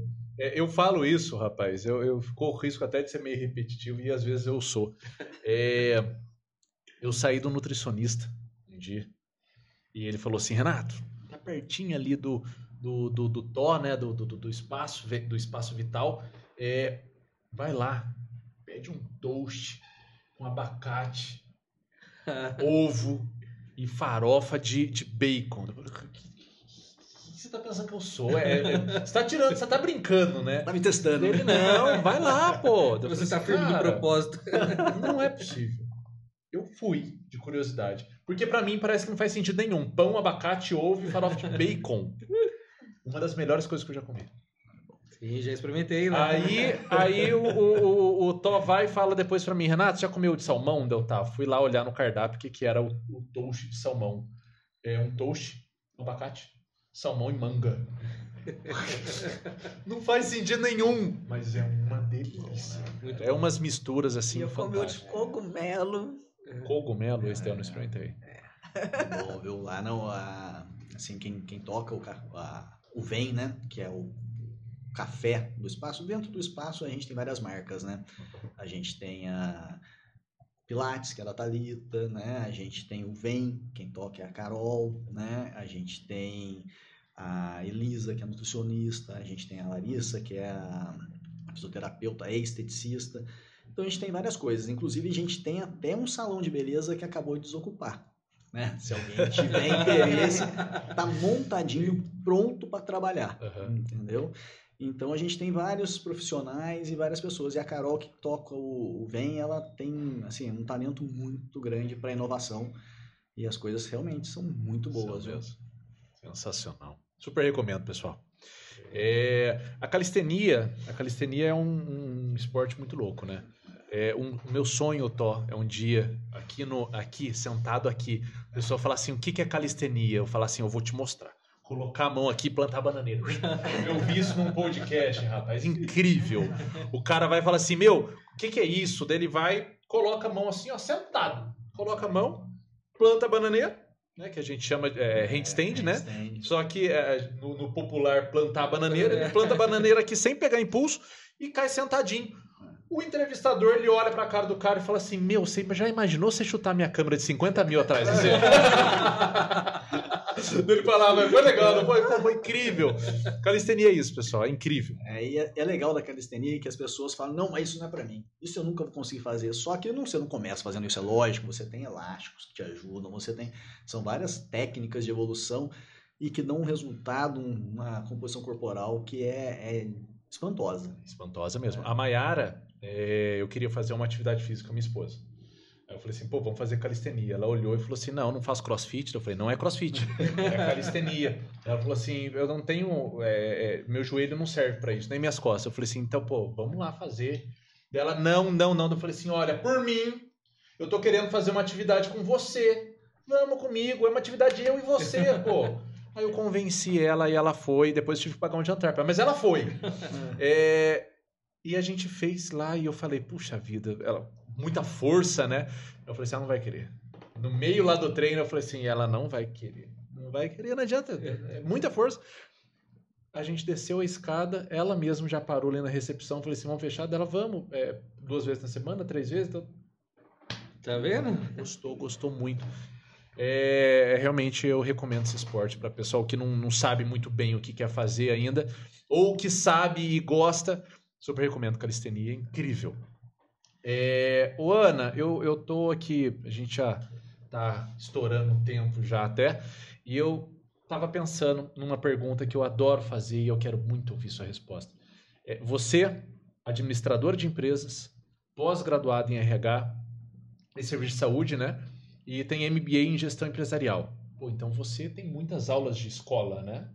É, o que que a vida te ensinou que a escola não te ensinou? Muita coisa. Muita coisa, né? Me fala Sim. uma coisa, eu quero uma coisinha. Eu penso muito na questão da proatividade. Proatividade. É, você pode ter todo o conhecimento do mundo, mas se você não agir, de nada serve, né? E aí eu falo também que é na ação e também na transmissão do conhecimento, sabe? Ação e transmissão. É. Eu, assim, eu sou uma pessoa que eu gosto muito que as pessoas se desenvolvam. Então, eu gosto muito de levar este conteúdo e de ver as pessoas tendo resultados com o conteúdo, né? Uhum. Então, acho... olha que olha que curioso, né, o Fábio? É... A transformação é uma ação de transformar certo? E a transmissão, de repente, é uma trans, é, é, é, você conseguir provocar uma transformação na ação. Sim. Incrível. E transmitir está no seu ciclo de influência, né? Então eu estou passando, eu estou disponível para passar tudo que eu sei, né? Sim. E isso muitas vezes é, para o gestor é interessante, né? Aquela coisa antigamente, né? Eu não vou ensinar o pulo do gato, um pensamento Sim. passado, né? Hoje com esse conceito não, não tem que passar quanto mais a minha equipe se desenvolver, mais eu me desenvolvo, né? E... É, porque eu penso assim, que existe espaço para todo mundo, né? Sim, com certeza. Então, acho abundância, que né? abundância. Quanto mais eu cresço, eu quero mais que meu concorrente com cresça certeza. também, para a gente sempre estar tá elevando o nível. Olha, e você fez uma, uma, uma... Você puxou aqui, eu lembrei. É, eu queria ter perguntado para você antes isso, mas eu acabei não perguntando. O, o Fábio não deixou falar. eu tô quietinho. Aí, eu, aí eu, eu, perco o fio da meada. É... é... Aí, ó. Uma advertência já, né? Suspensão, tá? Vai gravar o próximo. Tô aqui no é. próximo sim. Não sei, não sei se você vai estar, mas eu tô. É, o Ana, você disse uma coisa muito interessante. Enquanto isso, estou te dando tempo de pensar, então. Você... a pergunta vai voltar para você também. É, você falou assim: faça ser amigos dos concorrentes. Isso é interessantíssimo, Fábio, porque eu gosto. Algumas vezes eu pergunto aqui para o pessoal como eles encaram a concorrência. E você não deixou nem perguntar. Você já falou ser amigo dos concorrentes, mas me fala, ai, me fala mais sobre isso. Como assim ser amigo dos concorrentes?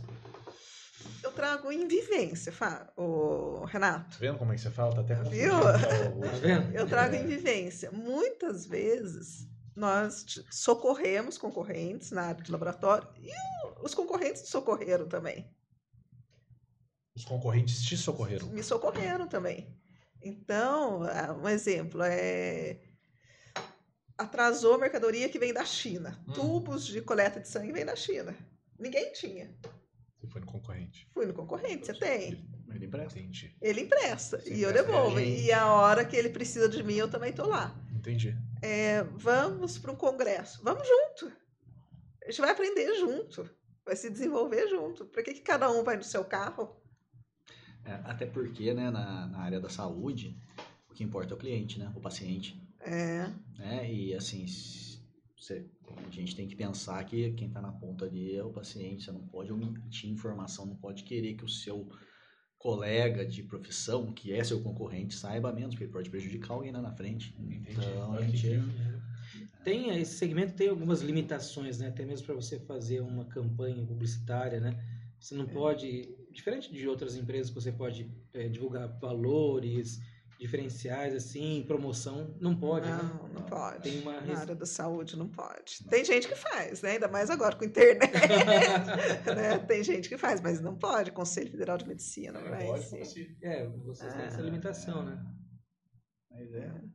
Mas eu acho assim que é muito legal isso. A gente uma vez até formou uma turma para fazer compras juntas, né? Vários laboratórios fazer compras juntos para conseguir um melhor valor são concorrentes. Entendi. Todos que acabaram se juntando para conseguir um benefício Legal. próprio. Cooperação, né? É. é transformar a competição com cooperação.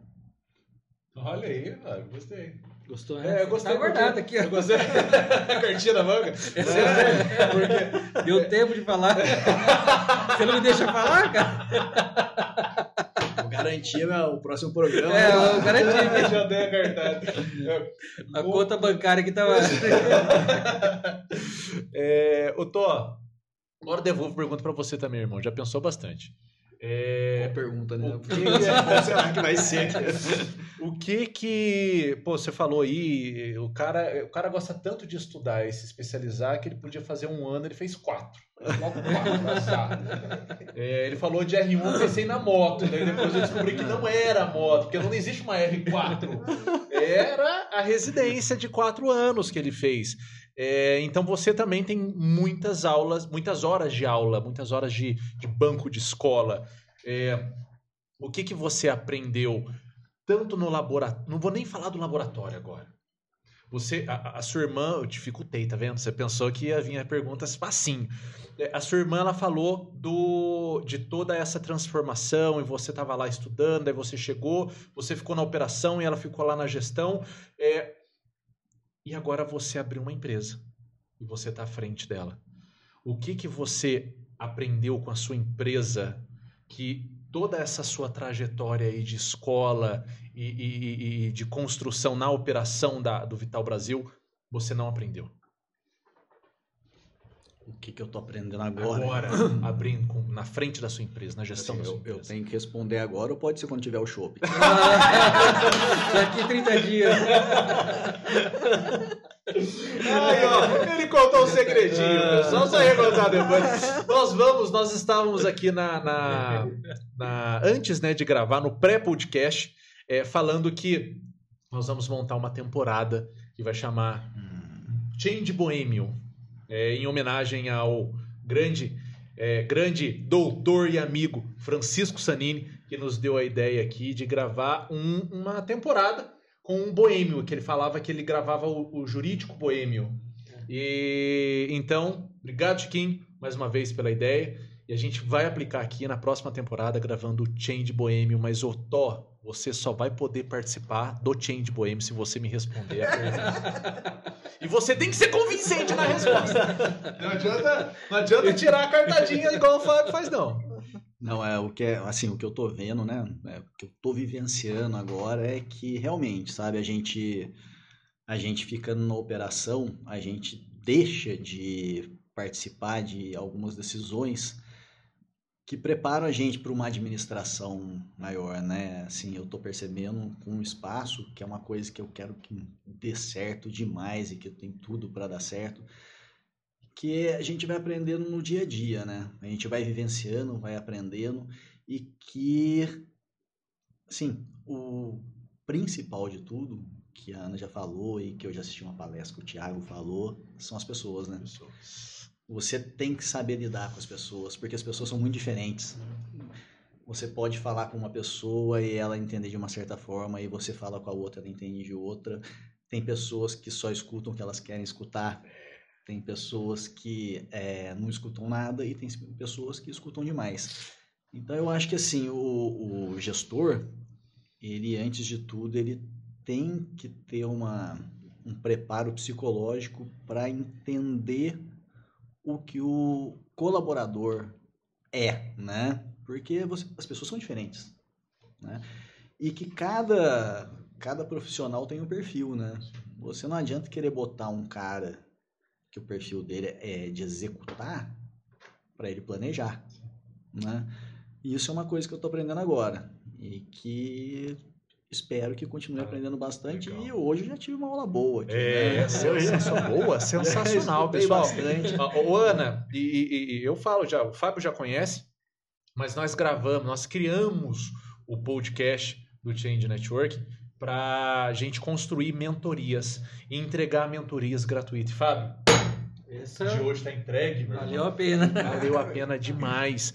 É, uma das principais decisões que eu tomei na minha jornada, e eu falo que foram uma das, foi uma das principais decisões mesmo, porque a partir dessa decisão muita coisa mudou, é, até na minha forma de agir. Foi parar de fumar. Eu fumava e eu parei. E eu parei a partir. Não, obviamente não foi só por conta disso, mas uma das coisas que me fez parar de fumar foi a partir de um insight é, que eu tive no. Acho que no começo do ano. Que a gente fala muito em porquê da empresa, né? O porquê da empresa. A empresa tem que ter um porquê, você tem que ter um porquê. E eu descobri que o mais importante não é o porquê, é o porquê. Então é por quem eu faço aquilo, por quem recebe o que eu faço, por quem eu inspiro, por quem é, eu conduzo, por quem tudo é o por quem. Então pensando no por quem eu parei de fumar. Por quem eu educo, são os meus filhos. Por quem é, me assiste, que, poxa, eu super prego a saúde e não fazia sentido nenhum fumar. Por quem me espera em casa quando eu chego do trabalho e não tem porquê é, me esperar e sentir um cheiro desgramado de cigarro. Por quem vai me acompanhar até a velhice hum. e vai me ver padecer lá na frente porque eu fumo. Então é o por quem. É, isso é incrível e eu acho que resume muito do que a Ana falou aqui, que são pessoas e que você acabou de falar, que são pessoas. Uhum. E por isso que o Fábio está aqui também, porque são pessoas. Sim. É. Esses porquês que nos motivam, né? Os porquês nos motivam. É, uma coisa muito legal na vida da gente que eu, eu costumo levar para mim é que você enfrentar as adversidades como desafio e não como limitação. Né? Isso é, eu botei quando eu tava com ah, 2013, né? Eu falei, ah, eu quero fazer, eu quero fazer uma maratona, sabe? Eu tive um acidente, minha perna é arrebentada, né? E aí eu botei na minha cabeça que isso, que essa minha adversidade não ia me limitar, ia ser um desafio. E isso me ajudou muito, sabe? Eu acho que ajuda mais do que atrapalha. Você ter um objetivo falar assim, eu vou conseguir porque eu tenho essa dificuldade, mas eu vou passar isso. Então, eu acho que a vida da gente é assim, você pegar as adversidades e não tomar como limitação, tomar como desafio, que daí você, você chega onde você quiser. Tem um livro, né? Não sei se eu, eu não leio. gigante interior, né? Não, é um outro que fala de adversidades, que é do montanhista cego que chega no ah, cume ah, lá. Verdade. É um livro muito bom agora. É até um brasileiro, acho que é esse montanhista, não? Não, acho que ele é americano, não é? Ele teve, eu acho que. Mas ele é cego, chega no cume do Everest. Mas é assim, a diversidade, ele vai trabalhando, planejando na hora certa e consegue chegar, né? É, estimula. É, é, falando em livro, Ana, é, você lê muito? Leio bastante. Pode me indicar um livro? O que eu estou lendo agora é o Jeito Harvard de Ser Feliz. É sensacional esse livro, né? Imagino que seja. É, é, só pelo nome eu já. É, é, eu gosto muito de livros que são científicos. São pesquisas científicas, Legal. né? Então ele. Técnica, né? É, ele, ele, ele é um cientista, né? E ele fez uma pesquisa com muitas pessoas e lá ele dá as técnicas, né? De o que você te faz feliz e o mais importante que ele fala assim que o, você não é, você não tem sucesso, você não é feliz porque você tem sucesso. Mas você tem sucesso porque você é feliz. É, o sucesso é uma consequência da felicidade, né? Que as pessoas que são felizes, elas têm muito mais probabilidade de ter sucesso do que as pessoas que não são felizes. E lá ele ensina técnicas, tem uma técnica lá de todos os dias você escrever três coisas positivas que aconteceram no seu dia anterior. É para você dar valor. Às vezes é pode ser até uma comida que você comeu gostosa, foi uma coisa positiva. É Pequenas coisas. Eu gosto de perguntar, às vezes eu faço até um story perguntando: se você acordasse hoje somente com o que você agradeceu ontem, com o que, que você acordaria? É uma puta de uma reflexão, bicho. É, e eu tô, eu quero saber agora que você me indique um filme ou um seriado. Você assiste televisão? Mas olha, eu não dá muito tempo, não. é, o cara é fazer puta, quando ele arruma um tempinho, ele quer ir lá. Qual que é a diferença de patalo, patalo, pat, patologista com patólogo? Tem, tem, existe patólogo? É, patólogo é em espanhol, que os caras falam. Patólogo. É... Tem, tem o patologista clínico e o patologista, que seria um anatomopatologista, né? Que a gente já falou. O patologista clínico, ele mexe com o exame de hemograma, exame de urina. Entendi. Né? Então não tem patólogo. Patólogo, patólogo seria em espanhol. Entendi. Né? Ô, Ana, é, nessa sua experiência toda, toda aí com, com empresas e tudo mais, se você hoje pudesse dar uma dica, uma dica para todos os empresários, e essa dica ia ser traduzida em todas as línguas e chegar em todas as empresas para que todos pudessem ler numa só voz. Qual seria essa dica? É... Desenvolva as pessoas ao seu redor. Desenvolva as pessoas.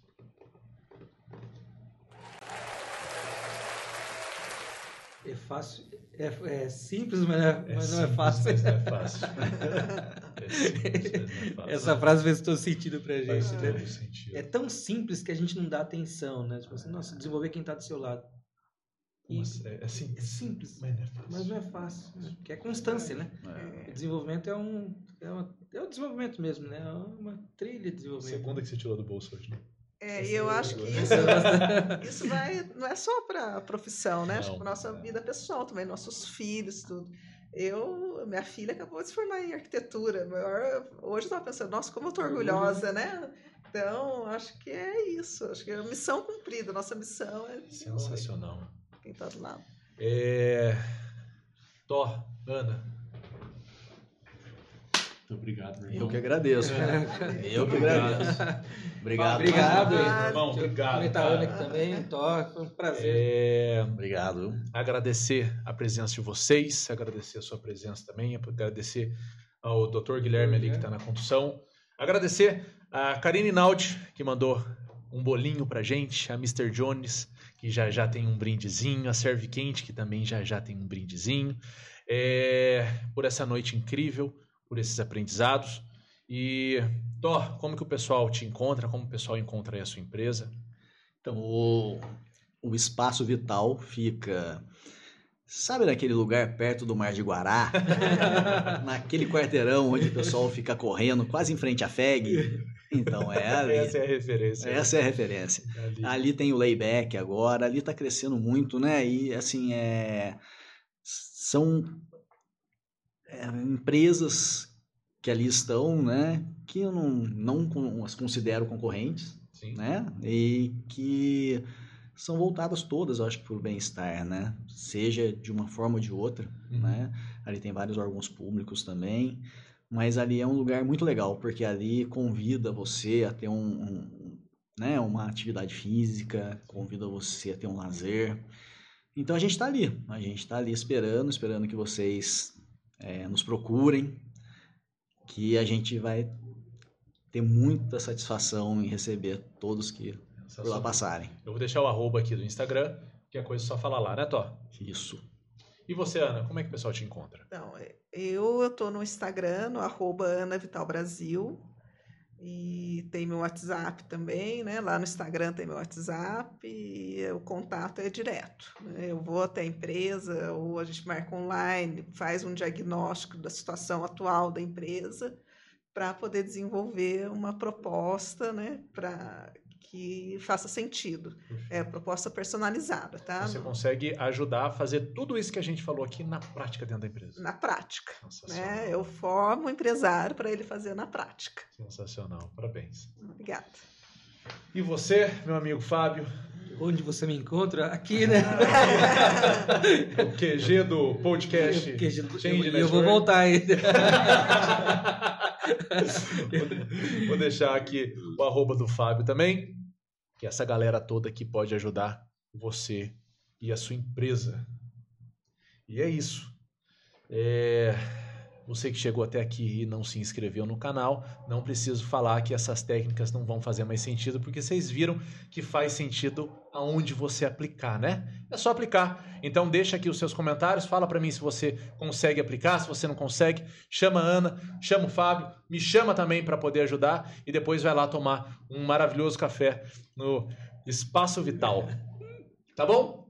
Não deixe de se inscrever, não deixe de comentar, não deixe de compartilhar, não deixe de dar seu like. Aqui quem vos fala, Renato Naldi, apresentando mais um episódio do podcast do Change Network. E pela preferência e pela paciência, eu vos agradeço.